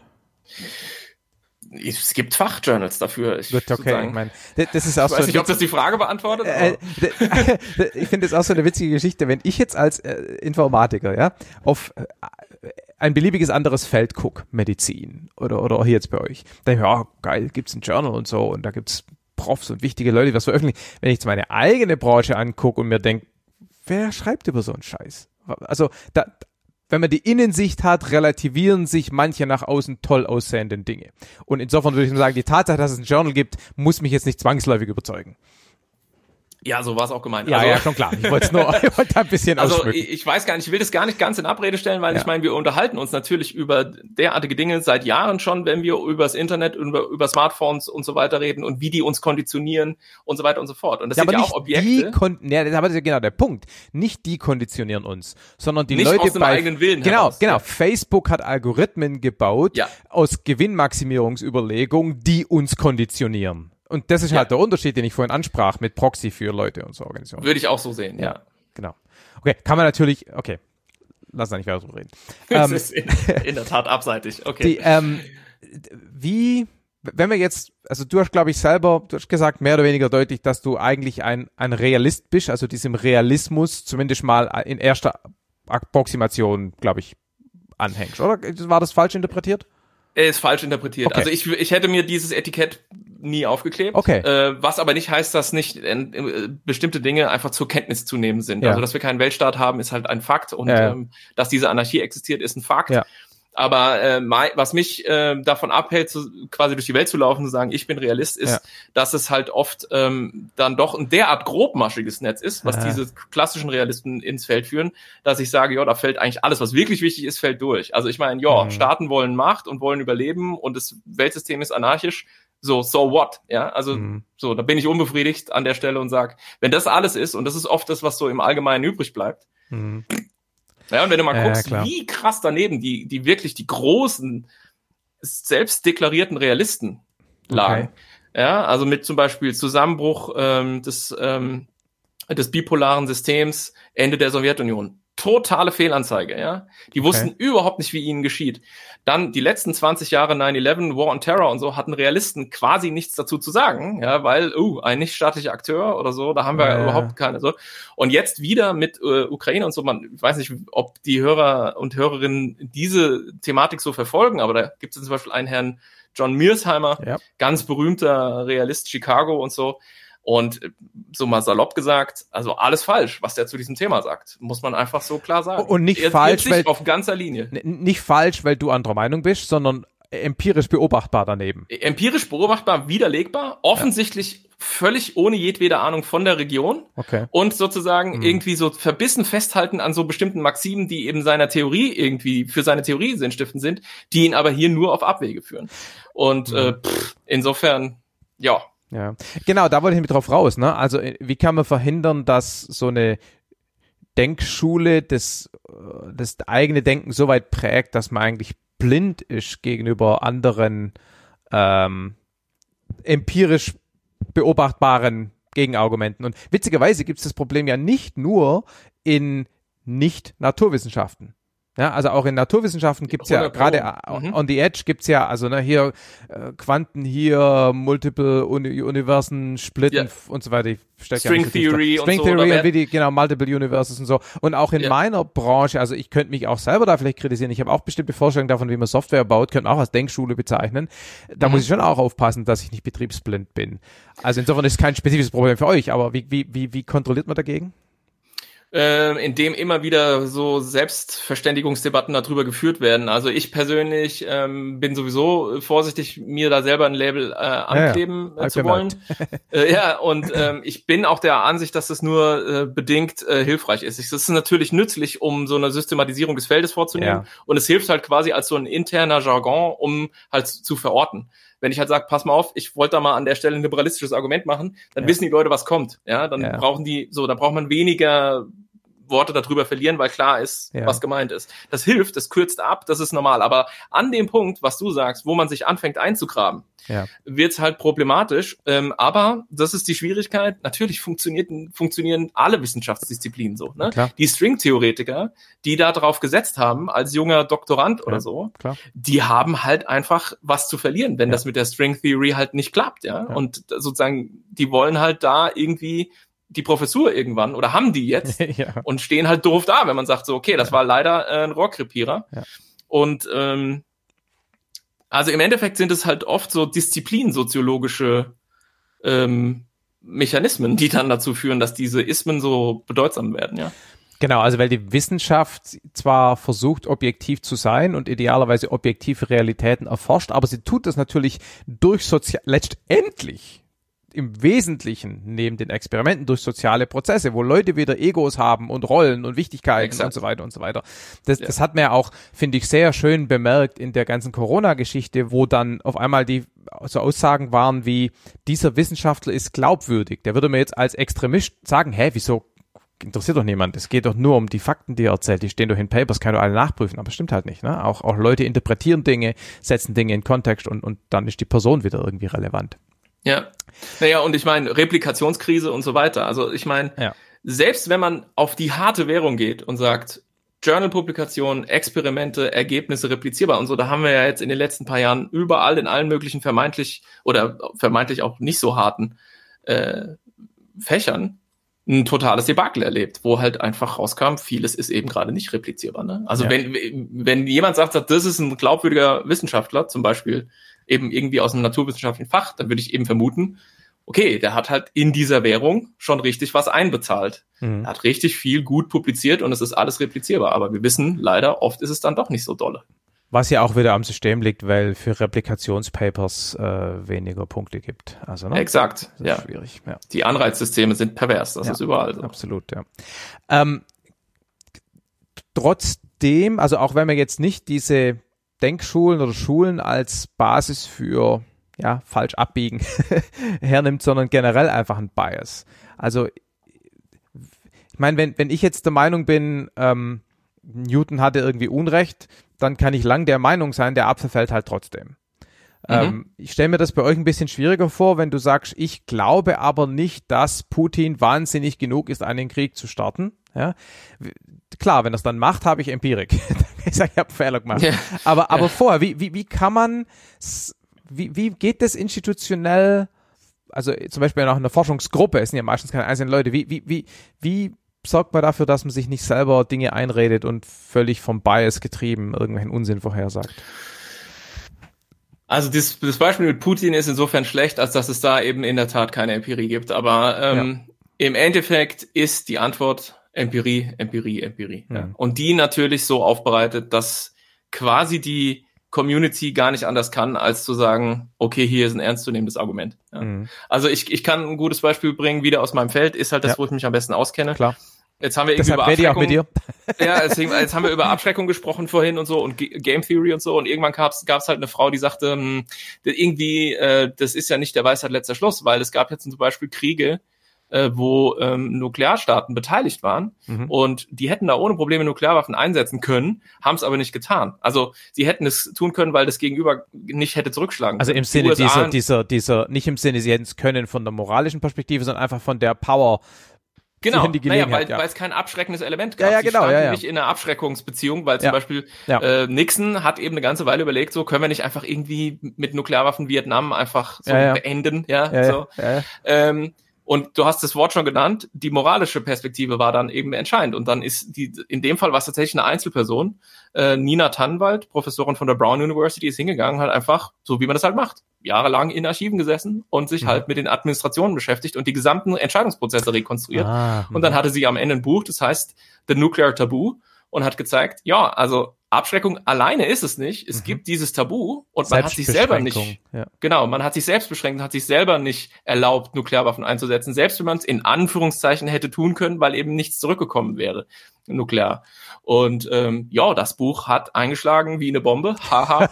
und ähm, da gibt es im Prinzip auch keinen ernstzunehmenden Abschreckungstheoretiker mehr, der nicht äh, anerkennt, dass das einfach ein total valides Argument ist. Da wurde dann auch X-Forschung nachgelegt und jetzt streitet man sich drüber, wie verbreitet ist das wirklich oder erodiert es nicht zum Beispiel auch gerade wieder? Also ja. gibt sehr viele Indizien, die darauf hindeuten, dass wir eigentlich, was diese Tabuisierung von Nuklearwaffen äh, betrifft, eher auf, im Rückwärtsgang sind und dass die deutlich mehr sagen wir mal, politische Bedeutung wieder haben und nicht so ein IGIT-Thema sind, was man gar nicht anfasst. Ja. Siehe Putins Drohungen und so. Genau. Also das ist interessant. Man hört beim Putin nämlich einerseits, ich glaube, das habe ich sogar vielleicht bei euch gehört, dass ähm, wenn er jetzt eine Atomwaffe einsetzt, selbst wenn es mhm. nur eine Tactical Nuke oder so ein Demonstration-Dingens ist, ähm, mhm. dann würden viele Länder weltweit, die jetzt noch pro Putin oder tolerierend dastehen, vollends ganz auf die, ich sag mal, westliche Perspektive gegen Putin ja. äh, rüber switchen. Aber ja. man hört Eine eben auch... Hypothese von mir übrigens. Hast, du das gesagt, oder? Ja, ja, das okay. habe ich gesagt. Okay. Und das schieße ich ein bisschen aus der Hüfte. Ich meine natürlich nach 20 Jahren Beschäftigung so ein ganz gutes äh, so wie Drosten auch mal gesagt hat im, im Coronavirus, er hat so ein bisschen das virologische Bauchgefühl. Ja, ja, ja. Also ich habe so ein bisschen so das nukleare Bauchgefühl, weil ich eben glaube, dass Indien und, und China aufgrund der Konstellationen, in denen sie, in denen sie sich ähm, befinden, mit Pakistan auf der einen Seite und China mit den USA auf der anderen Seite, absolut kein Interesse daran haben, dass die Schwelle zum Einsatz von Nuklearwaffen sinkt. Mhm. Ja, mhm. das ist nicht in deren Sicherheitsinteresse. Und deswegen glaube ich, so ein Putinscher Move, die würden dann von ihm abrücken, weil sie sagen würden, alles, wir müssen alles tun, um diese Schwelle zum Einsatz ja. wieder oben dahin zu hängen, wo sie mal war und wo der Putin sie jetzt verbotenerweise sozusagen irgendwie mal runtergeholt hat. Das ist meine, meine Vermutung, dass es das Kalkül wäre ja. äh, auf indischer und chinesischer Seite. Du hast jetzt zweimal das Wort Glauben und einmal das Wort Vermutung verwendet. Ja, ähm, das und, ist natürlich. Ja, aber, aber das, das finde ich demonstriert eben wunderschön, ja. diese Geschichte, dass du jetzt durch 20, also du denkst es ja, du sagst es ja nicht so, wenn ich das jetzt sagen würde, dann wäre das einfach nur also wahrscheinlich, wenn ich irgendeinen Podcast gehört habe, aber du sagst es ja aus 20 Jahren Beschäftigung mit dem Thema. Und das war wieder der Punkt von vorher, dass man einen Wissenschaftler eben nicht nur aufgrund von harten Fakten, wenn man so will, beurteilen muss, kann, soll, darf, sondern eben auch ihm dadurch Glaubwürdigkeit und Einschätzungsautorität zusprechen soll, weil er sich eben damit lang beschäftigt. Ne? Das ist ja, also, und ich Genau, also und da stehen wir wahrscheinlich tatsächlich noch ein bisschen schlechter da. Das würde ich auf jeden Fall konstatieren. Gab, gibt auch diesen wunderbaren Spruch bei uns, uh, God gave physics the easy problems. ähm, weil halt, wenn ich zum Beispiel Physiker bin und ich habe natürlich gewisse Gesetzmäßigkeiten, von denen ich weiß, dass sie gelten, dann kann ich natürlich super extrapolieren. Ja? ja. Also dass dieses, wenn ich morgen das Telefon fallen lasse, dass es dann immer noch genauso fällt, ist aus so einer Warte ziemlich gut zu behaupten. Alles, was ich jetzt über China und Indien gesagt habe, ist halt so ein bisschen, äh, ja, ja, genau. also äh, und deswegen haben wir natürlich in gewissem Sinne äh, immer dann äh, gute Karten, empirisch gesehen, wenn es irgendwie in die Historie geht. Da kann ja. ich dann sagen, das und das und dann hat Kennedy zu ihm das gesagt und das dann das ist dann ich habe ja zum Beispiel in meiner Dis habe ich die ganzen Tapes abgehört die vom Weißen Haus die hatten ja so Bandrekorder mhm. mitlaufen mhm. jahrzehntelang und dann habe ich ich habe wirklich stundenlang diese Meetings mir angehört, wo die in der Kuba-Krise sitzen und mhm. überlegen, was sie machen sollen. Okay, ob cool. sie halt Atombomben auf die Insel werfen ja. oder ob sie irgendwie nur mal normale Bomben oder ob sie eine Invasionsarmee schicken und so weiter. Und da hast du einfach gesehen, wie das so lief. Und da kann ich, da kann ich mit Fug und Recht behaupten, das und das und das ging mhm. da, ging da ab. Aber sobald wir halt sagen, ja. Was passiert, wenn Putin dies oder das, dann wird es natürlich auch für mich schwierig. Ja. Also ich würde behaupten, ich habe immer noch wahrscheinlich einen besseren Take als Erwin Kalupke auf der Straße, hoffe ich. Aber ähm, es ist definitiv mit viel Unsicherheit ja. behaftet, muss man klar sagen. Wie geht ihr denn mit, ähm, also viele der Probleme, die du gerade beschrieben, oder nicht Probleme, der, der, der Vorgehensweise und Herausforderungen in eurem Feld äh, sind ja auch in anderen sozialwissenschaftlichen, ähm, nicht naturwissenschaftlichen Disziplinen ähnlich. Wirtschaft. Ja. Ne? Ähm, ihr habt jetzt aber vielleicht noch eine Ebene schwieriger, Fragezeichen, nämlich bei euch gibt's ja dann auch noch Geheimhaltung. Also Dinge werden mhm. bewusst nicht veröffentlicht und es gibt Missinformationen. Wie, wie kann man, oder Desinformation, den Unterschied habe ich jetzt gerade nicht mehr genau. Anyway, wie kann man das, also wie, wie berücksichtigt man das? Ist das einfach nur ein weiterer Unsicherheitsfaktor bei alle anderen oder gibt es da spezifische Mechanismen? Die kommen ja nur zum Tragen, wenn es wirklich irgendwas zeitkritisches ist. Ja, also ich meine mhm. äh, Missinformationen im Sinne von äh, Informationen, die eben falsch sind, aber unabsichtlich irgendwie so, falsch in die Welt ja. gekommen sind und Desinformationen, die absichtlich gestreut wurde, äh, sind natürlich Dinge, die, wenn ich jetzt sozusagen irgendwas beobachte und da streuen die rein und ich beobachte das jetzt und muss morgen dazu mich irgendwie verhalten, ja. dann ist das ein Problem. Ja, ja. aber wenn man 30 Jahre verstreichen lassen, ja okay dann ist es, hat sich das hoffentlich einigermaßen ausgesiebt, ja. Ja, okay. Aber, und insofern, ich sag ja nochmal, neun, neun von zehn PolitikwissenschaftlerInnen ähm, arbeiten mit Empirie in Archiven und ja. so und gucken im Grunde in die Vergangenheit und die wenigsten machen so dieses, was wir jetzt ähm, versuchen. Ah ja, klar. So dieses vorausschauende Arbeiten und wir machen es ja auch noch tendenziell so ein bisschen auch wir machen das qualitativ überwiegend, gibt natürlich auch dafür Vorausschaumethoden und so weiter. Ähm, ähm, aber direkt nebendran sitzen die Kollegen vom, vom, von der Krisenfrüherkennung und mhm. die zum Beispiel arbeiten halt wieder nur quantitativ. Mhm. Also die, äh, die sind in der Tat die, die diese ganzen Open Source äh, Intelligence äh, Daten zusammenziehen und daraus dann versuchen zu sagen, also hier gibt's eine Krise, die spitzt sich zu. In zwei Wochen müssen wir mal gucken, ob wir die Botschaft, das Botschaftspersonal abziehen müssen, weil da könnte es Bürgerkrieg geben oder sowas. Das ist ja auch der Mechanismus, wie man zumindest laut äh, Spielfilmen, äh, wie, wie Geheimdienste arbeiten. Exakt, ja. ja. Und diese ganze Open Source Intelligence ist ähm, super interessant und für Politikwissenschaftler äh, aus meiner Sicht ein, ein, Feld, was man unbedingt viel intensiver beackern müsste, insbesondere in Deutschland, weil also gerade so zum Beispiel im Bereich ähm, Satellitendaten und so, Synthetic Aperture Radar mhm. und auch äh, optische Informationen und so gibt's halt wahnsinnig gutes Zeug, was vor ein paar ja. Jahren nur ja. einigen wenigen Staaten irgendwie vorbehalten war und da kann man tolle Sachen mitmachen. Ja. Äh, der Klassiker beobachten, ob nach Putins Atomdrohung auch irgendwelche Atom-U-Boote wirklich rausgefahren sind. Also genau. total bei, banales Beispiel. Genau.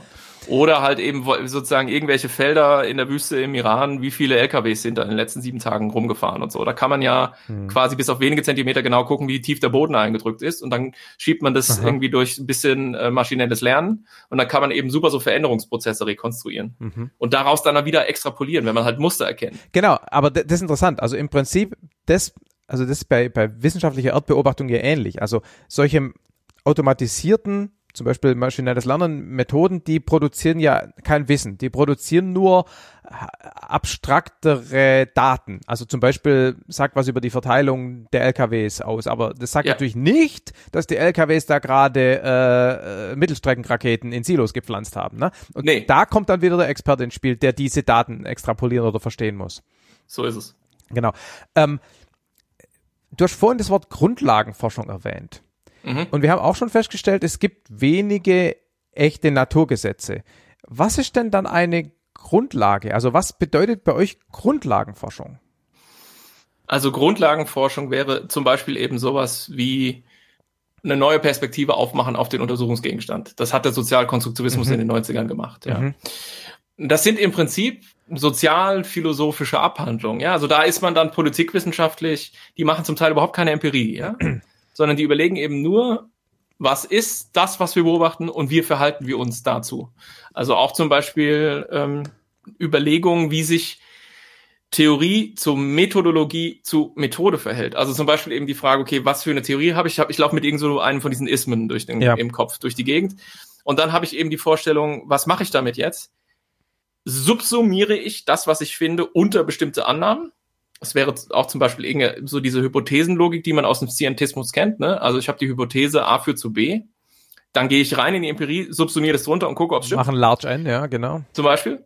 Und die andere äh, wäre natürlich rekonstruktiv vorzugehen, also wie so eine Art deduktiv-induktiv quasi Kontrastierung und zu sagen, ich gehe erstmal rein ins Material und ich versuche erstmal was zu generieren, um rauszufinden, was sind möglicherweise Mechanismen, mhm. die ich dann wiederum, ja, also das wäre sozusagen die methodologische Frage und dann die Frage, was ist die Methode, mit der ich das mache, ja. Also da gibt es natürlich auch x Varianten. Vorhin haben wir Comparative Case Studies angesprochen, mhm. nehme ich halt Fallbeispiele und vergleiche die oder mache ich irgendwie Analysen von Diskursen, um Diskursstrukturen zu rekonstruieren und so weiter. Und dann ist noch quasi ganz zum Schluss die handwerkliche Frage. Wir arbeiten natürlich inzwischen längst auch viel mit Software. Mhm. Also ich zum Beispiel bei meiner DIS habe eben so ein Codierverfahren mit einer Software gemacht, wo ich eben dann quasi ähm, im Prinzip auch so eine Art, heute könnte man es wahrscheinlich irgendwie auch cool mit, mit maschinellem Lernen machen, ähm, wo ich Muster in der Sprache markiert habe. Mhm. Und immer, immer, immer gleichen Muster, Muster mit dem immer gleichen Code versehen habe. Und dann baut sich auf der Seite dann in diese Software so ein Codebaum auf. Und dann kann man eben gezielt bestimmte Sachen suchen, kann sagen, wie verhält sich der Code zu der Code? Kommen die oft beieinander vor? Was so und Code in diesem Fall ist einfach eine Kategorisierung einer Beobachtung. Genau, ja, genau. Ja. So eine, Abstraktionsebene genau, drüber ja, sozusagen. Ich benenne ja. ein Muster. Ja. Genau, ja. Ja, okay. Nur, nur das nicht der, also weil du gerade Software und Code gleichzeitig, das klingt immer so nach Programmieren. Stimmt, ja, ja, nee, genau, ja. genau, Ja, das nennt man Code, das ja, ja, ist eine schon. Kategorie, genau. Genau, ich wollte es nur kurz, ähm, äh, genau. Ähm, noch, noch zwei, noch zwei Fragen, bevor wir Richtung Kommunikation gehen. Ähm, könnt ihr, könnt ihr durch Rückblick lernen? Also ändern sich die Dinge schnell genug, um innerhalb einer, eines Forscherlebens oder eines, keine Ahnung, einer Karriere dadurch Wissen zu validieren, dass man sagt, ähm, es hat, es war so, es hat sich so verhalten und jetzt habe ich schon das zehnte Beispiel von dem Land oder oder also das sich in dieser Situation so und so verhält oder sind die Prozesse in der Regel so langsam, dass man mit dem Rückblick, also klar, historisch vor 100 Jahren, klar, ich meine, das ist ein Teil eurer Disziplin, dass man Dinge in der Vergangenheit erklärt und und und, und erläutert, aber passiert es schnell genug, dass einem das bei der Vorhersage hilft? Ja. Glaube ich schon. Und Okay. es, es gibt zumindest, wenn keine Gesetzmäßigkeiten, dann doch ähm, Systematisierungen, die man als Politikwissenschaftler lernen kann oder auch ähm, selbst generiert in der eigenen Forschung, die helfen und die zum Teil tatsächlich validiert werden. Also diese ganze zum Beispiel zur Verbreitung von Technologie oder so oder zur Verbreitung von Waffentechnologie beispielsweise. Mhm. Ähm, je nachdem, in welchem Feld, gibt es da eben unterschiedliche Mechanismen, die wirken. Und wenn man dann, ich zum Beispiel beschäftige mich gute 15 Jahre mit dieser ganzen Thematik künstliche Intelligenz im Militär. Mhm. Und wenn man da bestimmte Vorstellungen generiert hat, wie man denkt, dass das abläuft und dann Mhm. die dann zehn Jahre zugeguckt hat, was so Mhm. passiert, Mhm. Mhm. dann kann man schon sehen, ob man da äh, den richtigen Riecher hatte oder nicht. Das Mhm. geht schon. Ja. Okay, ja, das ist, das ist ja auch ein schönes Beispiel, weil das ja als, ist, wo gerade sehr viel Dynamik drin steckt. Also ich könnte mir vorstellen, dass Genau. es eben vielleicht schneller geht, als wenn man über, wenn man 1955, ja, zehn Jahre nach äh, Hiroshima, äh, daraus dann irgendwie extrapoliert, wie sich ähm, der Einsatz von Nuklearwaffen weiterentwickeln wird. Ich könnte mir gut vorstellen, da wäre man wahrscheinlich falsch gelegen. Könnte ich ja, mir vorstellen. Stimmt. Ne? Ja, denkbar, ja. Ähm, wird mir dann von der Realität, also ich, ihr habt, glaube ich, einen Report, The Future of NATO's Northern Flank. Ich kann mir vorstellen, dass das seit ein paar Wochen, also dass ihr was Mhm. anderes vorhergesagt oder, oder prognostiziert habt, als was jetzt passiert ist, ne? Man kann man Äh, jetzt, oder? ja. Ich, ich habe es nicht gelesen, aber Ich, ich habe ich hab jetzt auch, ich habe ihn nicht mehr genau im Kopf, Ja, aber ich bin mir 99,9% Ja, ja. sicher, dass in diesem Report Schweden und Finnland nicht in der NATO sind. sehen Sie. ähm, und insofern, genau. Also ich meine, ähm, es passiert ja sowieso gerade nicht nur im technologischen Bereich alles immer schneller, sondern auch politisch passieren ja quasi ganze Dekaden plötzlich innerhalb von einem ja, Jahr. Ja, ja. Also insofern, ähm, ja, wenn, wenn man noch ungefähr grob die Richtung weiß, in die es geht, dann ist man, glaube ich, aktuell ziemlich gut beraten. Ist vielleicht auch für die Hörerinnen und Hörer ganz, ähm, ja, vielleicht tröstlich. Ähm, wir leben in unfassbar bewegten Umbruchszeiten.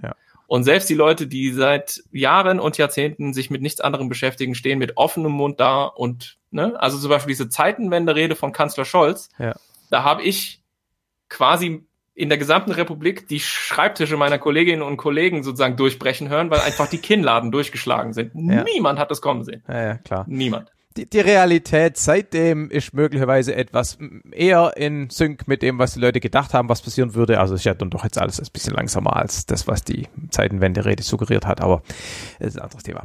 Anderes Ähm, Thema, ja. Genau. Äh, Ich meine, äh, letzter, letzter Punkt dazu. Gibt ja diesen Begriff vom Black Swan, ja, also Mhm. quasi, dass Dinge passieren, die zum Beispiel aufgrund, ich sag mal, eines Verrückten, ne, äh, Gänsefüßchen, ähm, ganz anders entwickeln, als es die Systematik sozusagen die kontinu der kontinuierliche Prozess über die letzten 50 Jahre nahelegt und letztendlich kann man sowas nicht vorhersagen. Und letztendlich Nee. bringt es dann auch so viel Dynamik oder Disruption in so ein System, dass auch die Konsequenzen eigentlich nicht vorhersagbar sind. Nicht nur im Sinne von, ne, wenn es keinen Krieg gegeben hätte, hätte Scholz keine Zeitenwende gemacht, sondern auch wenn man mal annimmt, es gibt den Krieg als Teil meiner Vorstellung, ist es schwierig zu sagen, ja klar, und dann reagiert Scholz mit dem, weil, weil, weil das so eine Dynamik reinbringt, dass es alles auseinanderwirbelt.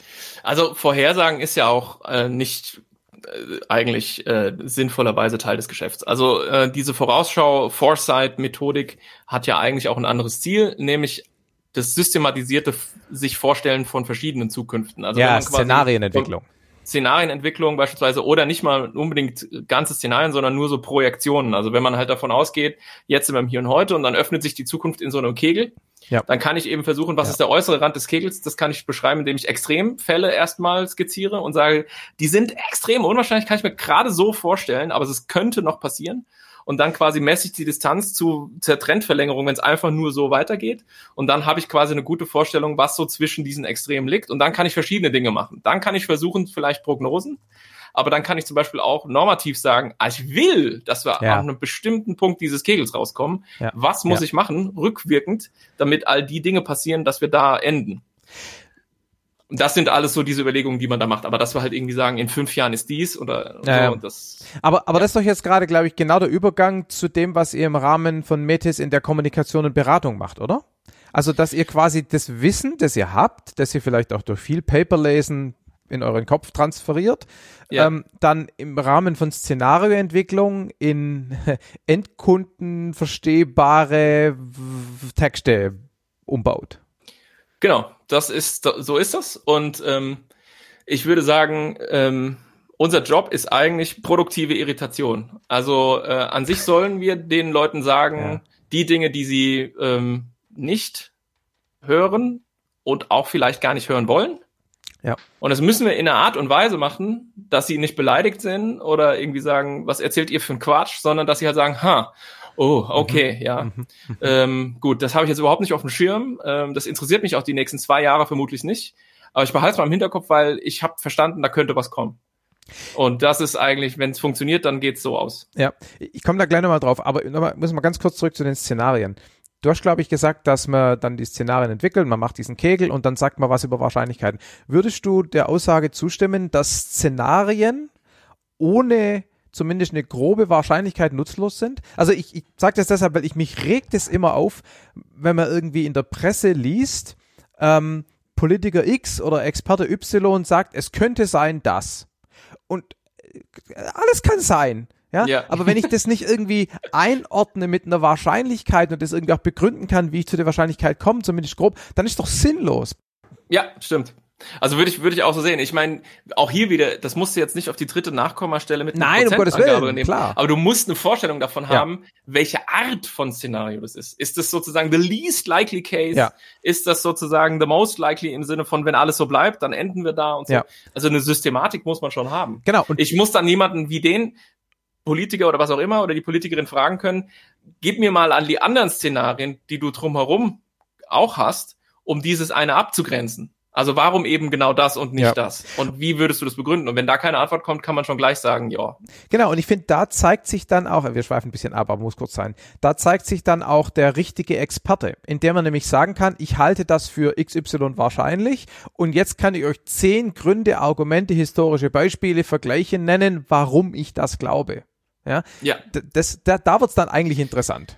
Und äh, jetzt schweifen wir wirklich ab, aber ich sage das hier mal. Da hat man übrigens tatsächlich in der Corona-Krise sehr schnell gesehen, wo sich die Spreu vom Weizen ah, ja, wenn man sehen man wollte. Herrn, ja, wenn man sehen wollte, wenn, wenn man nämlich dem Herrn Drosten zugehört hat. Ja dann lag der verdammt oft verdammt richtig. Ja. Die Leute sagen, ja, der Drosten hatte auch nicht immer recht. Natürlich hatte der nicht immer recht, ja, ja. aber es gab andere, die lagen eigentlich konsequent dauerhaft falsch. falsch. Ja. Und er hat viele Sachen, hat er gesagt, zum Beispiel diese ganze Perspektive auf China, äh, womit sich China jetzt rumgeschlagen hat die ganze Zeit oder und es immer noch tut, mit Omikron und den Lockdowns und so weiter, hat Drosten letzten Herbst gesagt, also es ist, er sagte nicht, das kommt so, aber ja. er sagt, es macht ihm Sorge, es gibt viele Gründe, warum er das für plausibel hält und dann hat er das auseinandergesetzt und erklärt und man dachte so, ja, es ist verdammt plausibel und genauso kam es. Das hat er mehrfach gemacht ja. und da merkt man halt wirklich jemand, A, hat wirklich Ahnung von der Materie und ist dann auch noch bereit, nicht nur in die Öffentlichkeit zu gehen, sich diesen Kommunikationswahnsinn anzutun, sondern auch noch sich so weit aus dem Fenster zu lehnen und zu sagen, also ich,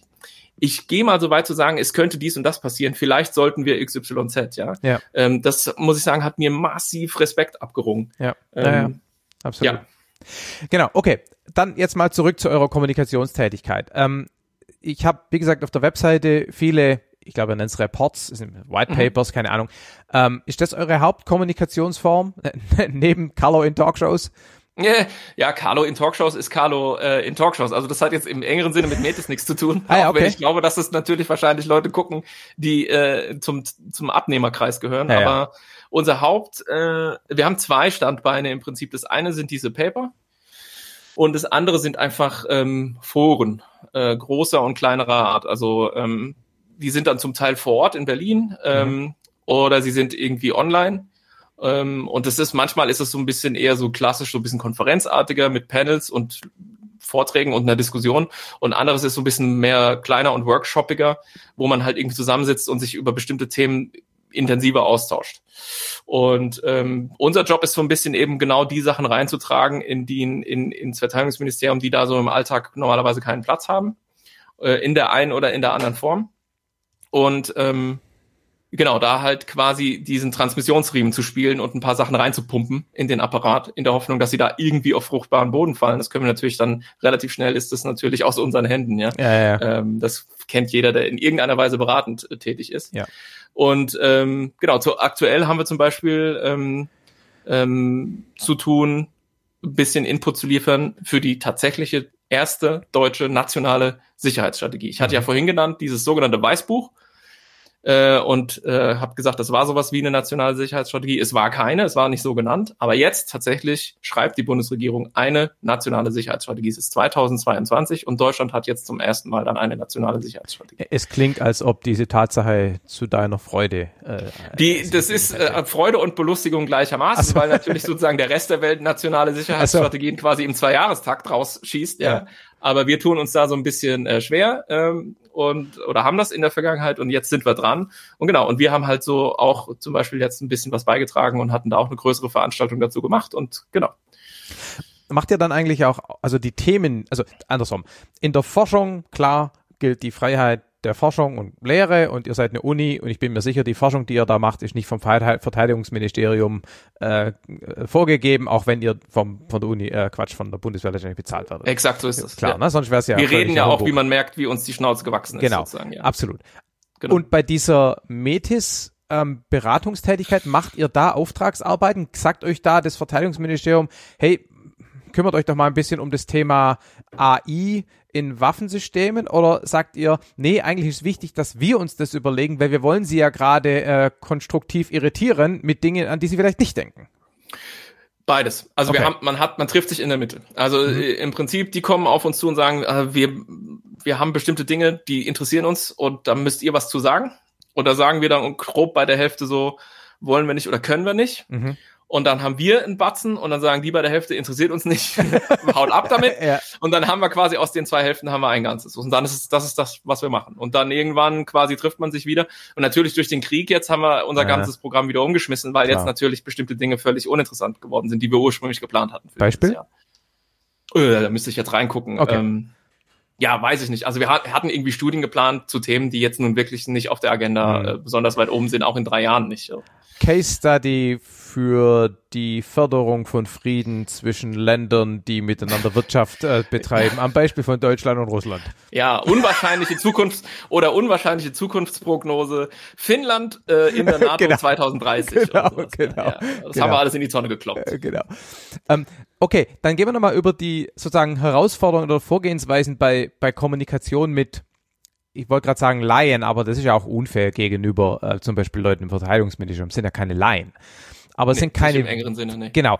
Aber vielleicht ist das schon der erste Unterschied, ne? Also, um nochmal das Beispiel Carlo in Talkshow äh, herzunehmen, da kommuniziert man wahrscheinlich anders in einer Talkshow ähm, wie ähm, mit in, in diesem Workshop mit dem Verteidigungsministerium. Mhm. Aber beides ist ja nicht der klassisch akademisch, akademisch wissenschaftliche Rahmen. Macht es Sinn, dass man das in sozusagen drei Kategorien teilt oder sind zwei so nah beieinander, dass man einfach sagt, Wissenschaft und Nicht-Wissenschaft, das ist alles, was zählt? Also die ganzen Vorgehensweisen, Herangehensweisen sind da dann gleich. Nee, nee. Also ich würde es so in diese Dreiteilung auch einfassen. Also ich habe im Prinzip drei Vokabulare. Mhm. Also diese drei verschiedenen Sprachen muss man sprechen können. Mhm. Ähm, in, die, in, in diesem wissenschaftlichen Jargon muss man natürlich sich austauschen können, sonst kann man ja das ja. meiste schon gar nicht rezipieren. Ja, ja, man kann ja lesen und verstehen. So, erster Punkt. Dann in diesen, in den, in den, ich im weitesten Sinne mal, nenne ich es mal Fachdiskurs, in diesem Graubereich, in diesem Zwischenbereich, Ministerien, Ministerien, Thinktanks und so, die haben auch ihre eigene Sprache. Ähm, Gerade natürlich die Bundeswehr. Ja, ja, klar. Äh, ja, also ganz klar Fachtermini, Abkürzungen und so. Ja, ich glaube, die Bundeswehr hat mehr Abkürzungen als die deutsche Sprache Wörter, oder? ich, ich habe es noch nicht endgültig ausgelotet und gut, aber ich vermute, es könnte stimmen. Ja. Und dann natürlich so die Kommunikation, was ich ja auch ähm, auch relativ viel mache oder jetzt äh, aktuell ein bisschen zurückgefahren habe, weil es wirklich den Tag komplett auffrisst, ist halt so ähm, in die Breite kommunizieren. Mhm. Radiointerviews, Podcasts, ähm, Fernsehinterviews, diese ganzen Sachen. Ja, mhm. ähm, und da muss man auch noch mal anders sprechen. Ja, und dann muss man auch noch mal gucken. Also ich versuche das zumindest. Irgendwie die Tage hatte ich was gemacht für so ein jugendliches Format auf YouTube, mhm. wo man halt weiß, die Zielgruppe ist so nicht älter als 30 und geht so bei 15, 16 los. Ähm, da muss man natürlich auch ein bisschen, nicht, dass man da jetzt irgendwie so wie in diesem Meme so Hello Kids äh, äh, sozusagen sich als besonders jugendlich präsentiert, aber man muss besonders darauf achten, wie man da kommuniziert. Also man hat automatisch als jemand, der zwar Wissenschaftler ist, aber aus dem Elfenbeinturm rausgeht ab und an, hat schon die Aufgabe, sich seinem Publikum anzupassen, finde ich. Also, dass man sich einfach irgendwo hinsetzt und in, in diesem Wissenschaftsjargon irgendwas erzählt und halt sagt so, Frissvogel oder stirb, ist mir egal, ob ihr begreift, ja. wovon ich rede, ist zumindest nicht mein Ansatz. Ja. insofern muss man so verschiedene Vokabulare einfach parat haben. Ist das nur eine Vokabularfrage? Oder ist es auch eine Frage, welche Themen ich in den Vordergrund stelle? Eigentlich ist es wahrscheinlich eine blödsinnige Frage, weil die andere ist irgendwie klar. Zweiteres wahrscheinlich, oder? Also ich, ich, ich nehme andere Beispiele und andere Schwerpunkte bei der Kommunikation mit Jugendlichen als mit Rentnern. Ja. Ja. Genau. Ähm, inwiefern kann man denn überhaupt Forschungsergebnisse als solche kommunizieren? Also mh, mm, ein guter Wissenschaftler würde ja sagen, ähm, 37 in guten Journals gepeer-reviewte Studien haben ergeben, dass 80 Prozent aller und jetzt irgendwas, ne? Mhm. Ich kann mir vorstellen, dass man, dass das, dass dies dass einer Zielgruppe, die nicht im wissenschaftlichen Umfeld unterwegs ist, das alles überhaupt nichts sagt, sondern muss irgendwie sagen, äh, letzte Woche habe ich ein Beispiel gesehen für, also das stärker personalisieren, das stärker mit Geschichten, mit Narrativen aufbauen, mit Meinung, mhm. auch vielleicht auf die eigene Expertise äh, abheben. Ist das so und ist das ein Spannungsfeld für einen Wissenschaftler?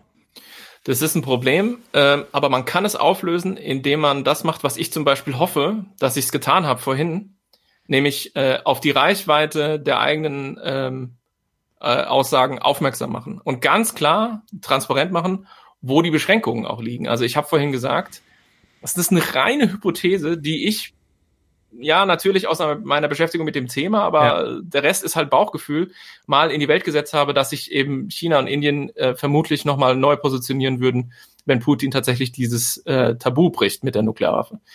Ähm, aber ich muss eben klar sozusagen markieren. Das kann ich jetzt nicht sagen, ja. wird mit 80 Prozent so kommen, weil da sind 40 Paper zu erschienen und 38 von denen sind in irgendwelchen AAA ja. Äh, gerateten Journals erschienen.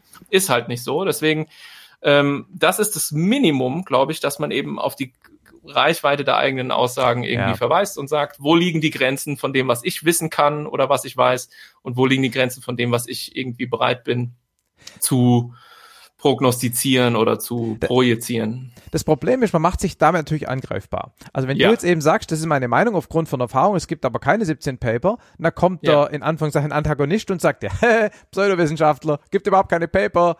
Ja.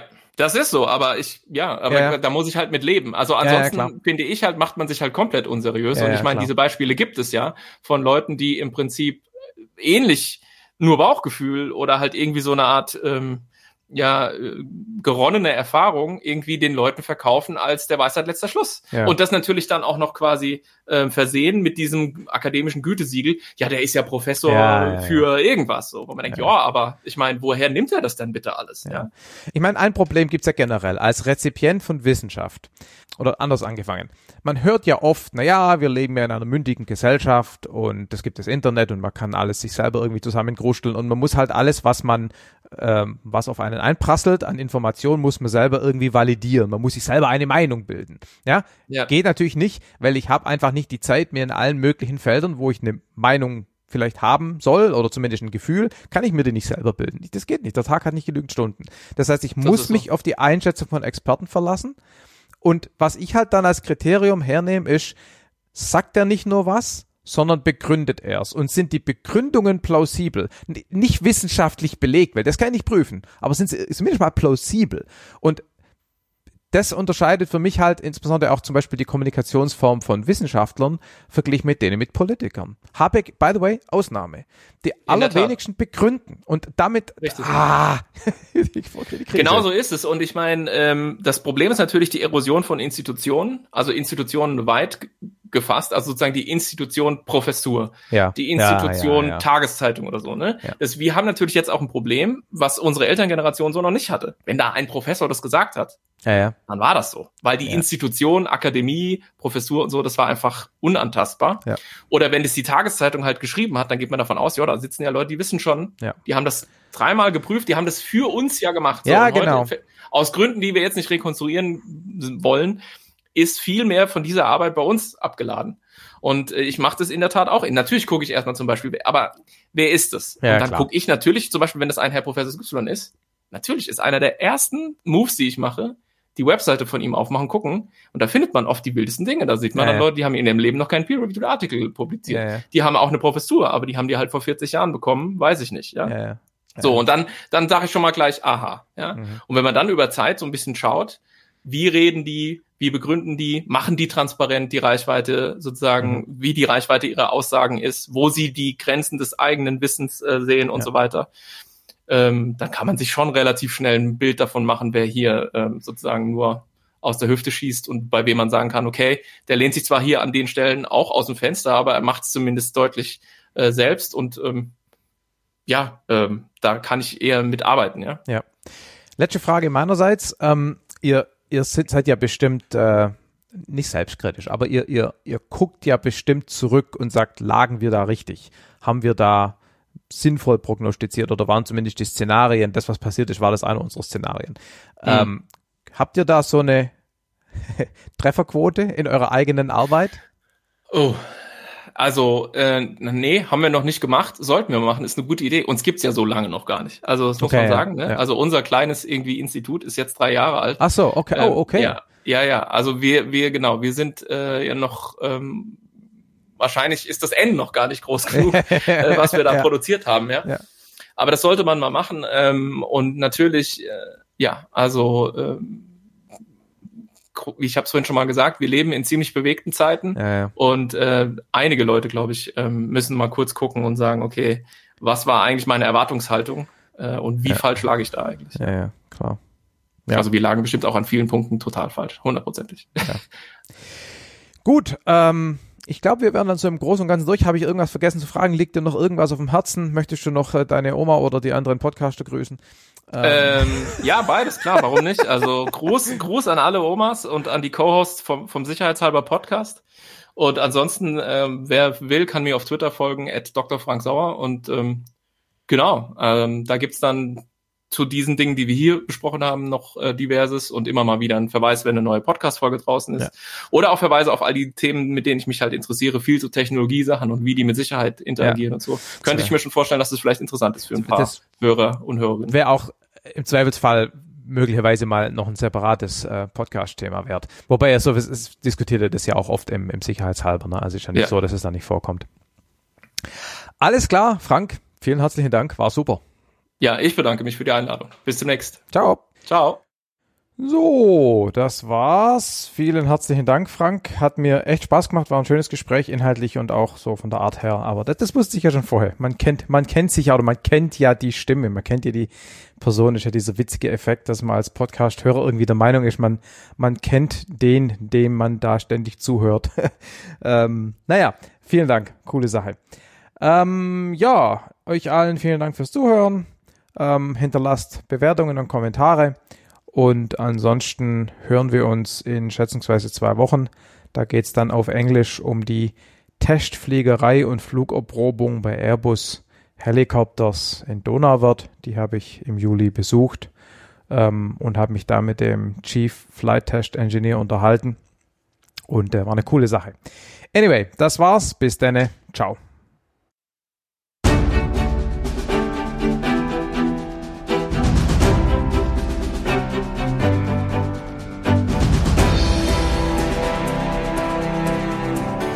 Hallo, Markus hier. Omega Tau ist ein unabhängiger und nicht kommerzieller Podcast, produziert von Nora Ludewig und Markus Völker. Ihr findet uns im Netz unter omegatau.info. Von dort sind dann die Episoden, das Buch und die Fotos verlinkt. Omega Tau wird finanziert von Spenden unserer Hörer. Wir würden uns freuen, wenn du auch zugehören würdest. Auf Facebook, Twitter und Instagram sind wir unter Omega Tau Podcast zu finden. Wir freuen uns über euer Feedback, entweder als Kommentar auf der Episodenseite, per E-Mail an feedback at oder über die sozialen Medien. Omega Tau ist lizenziert unter der Creative Commons Namensnennung nicht kommerziell 4.0 International Lizenz.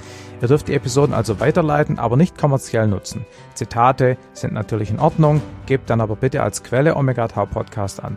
Details zur Lizenz finden sich unter creativecommons.org. In diesem Sinne, bis bald.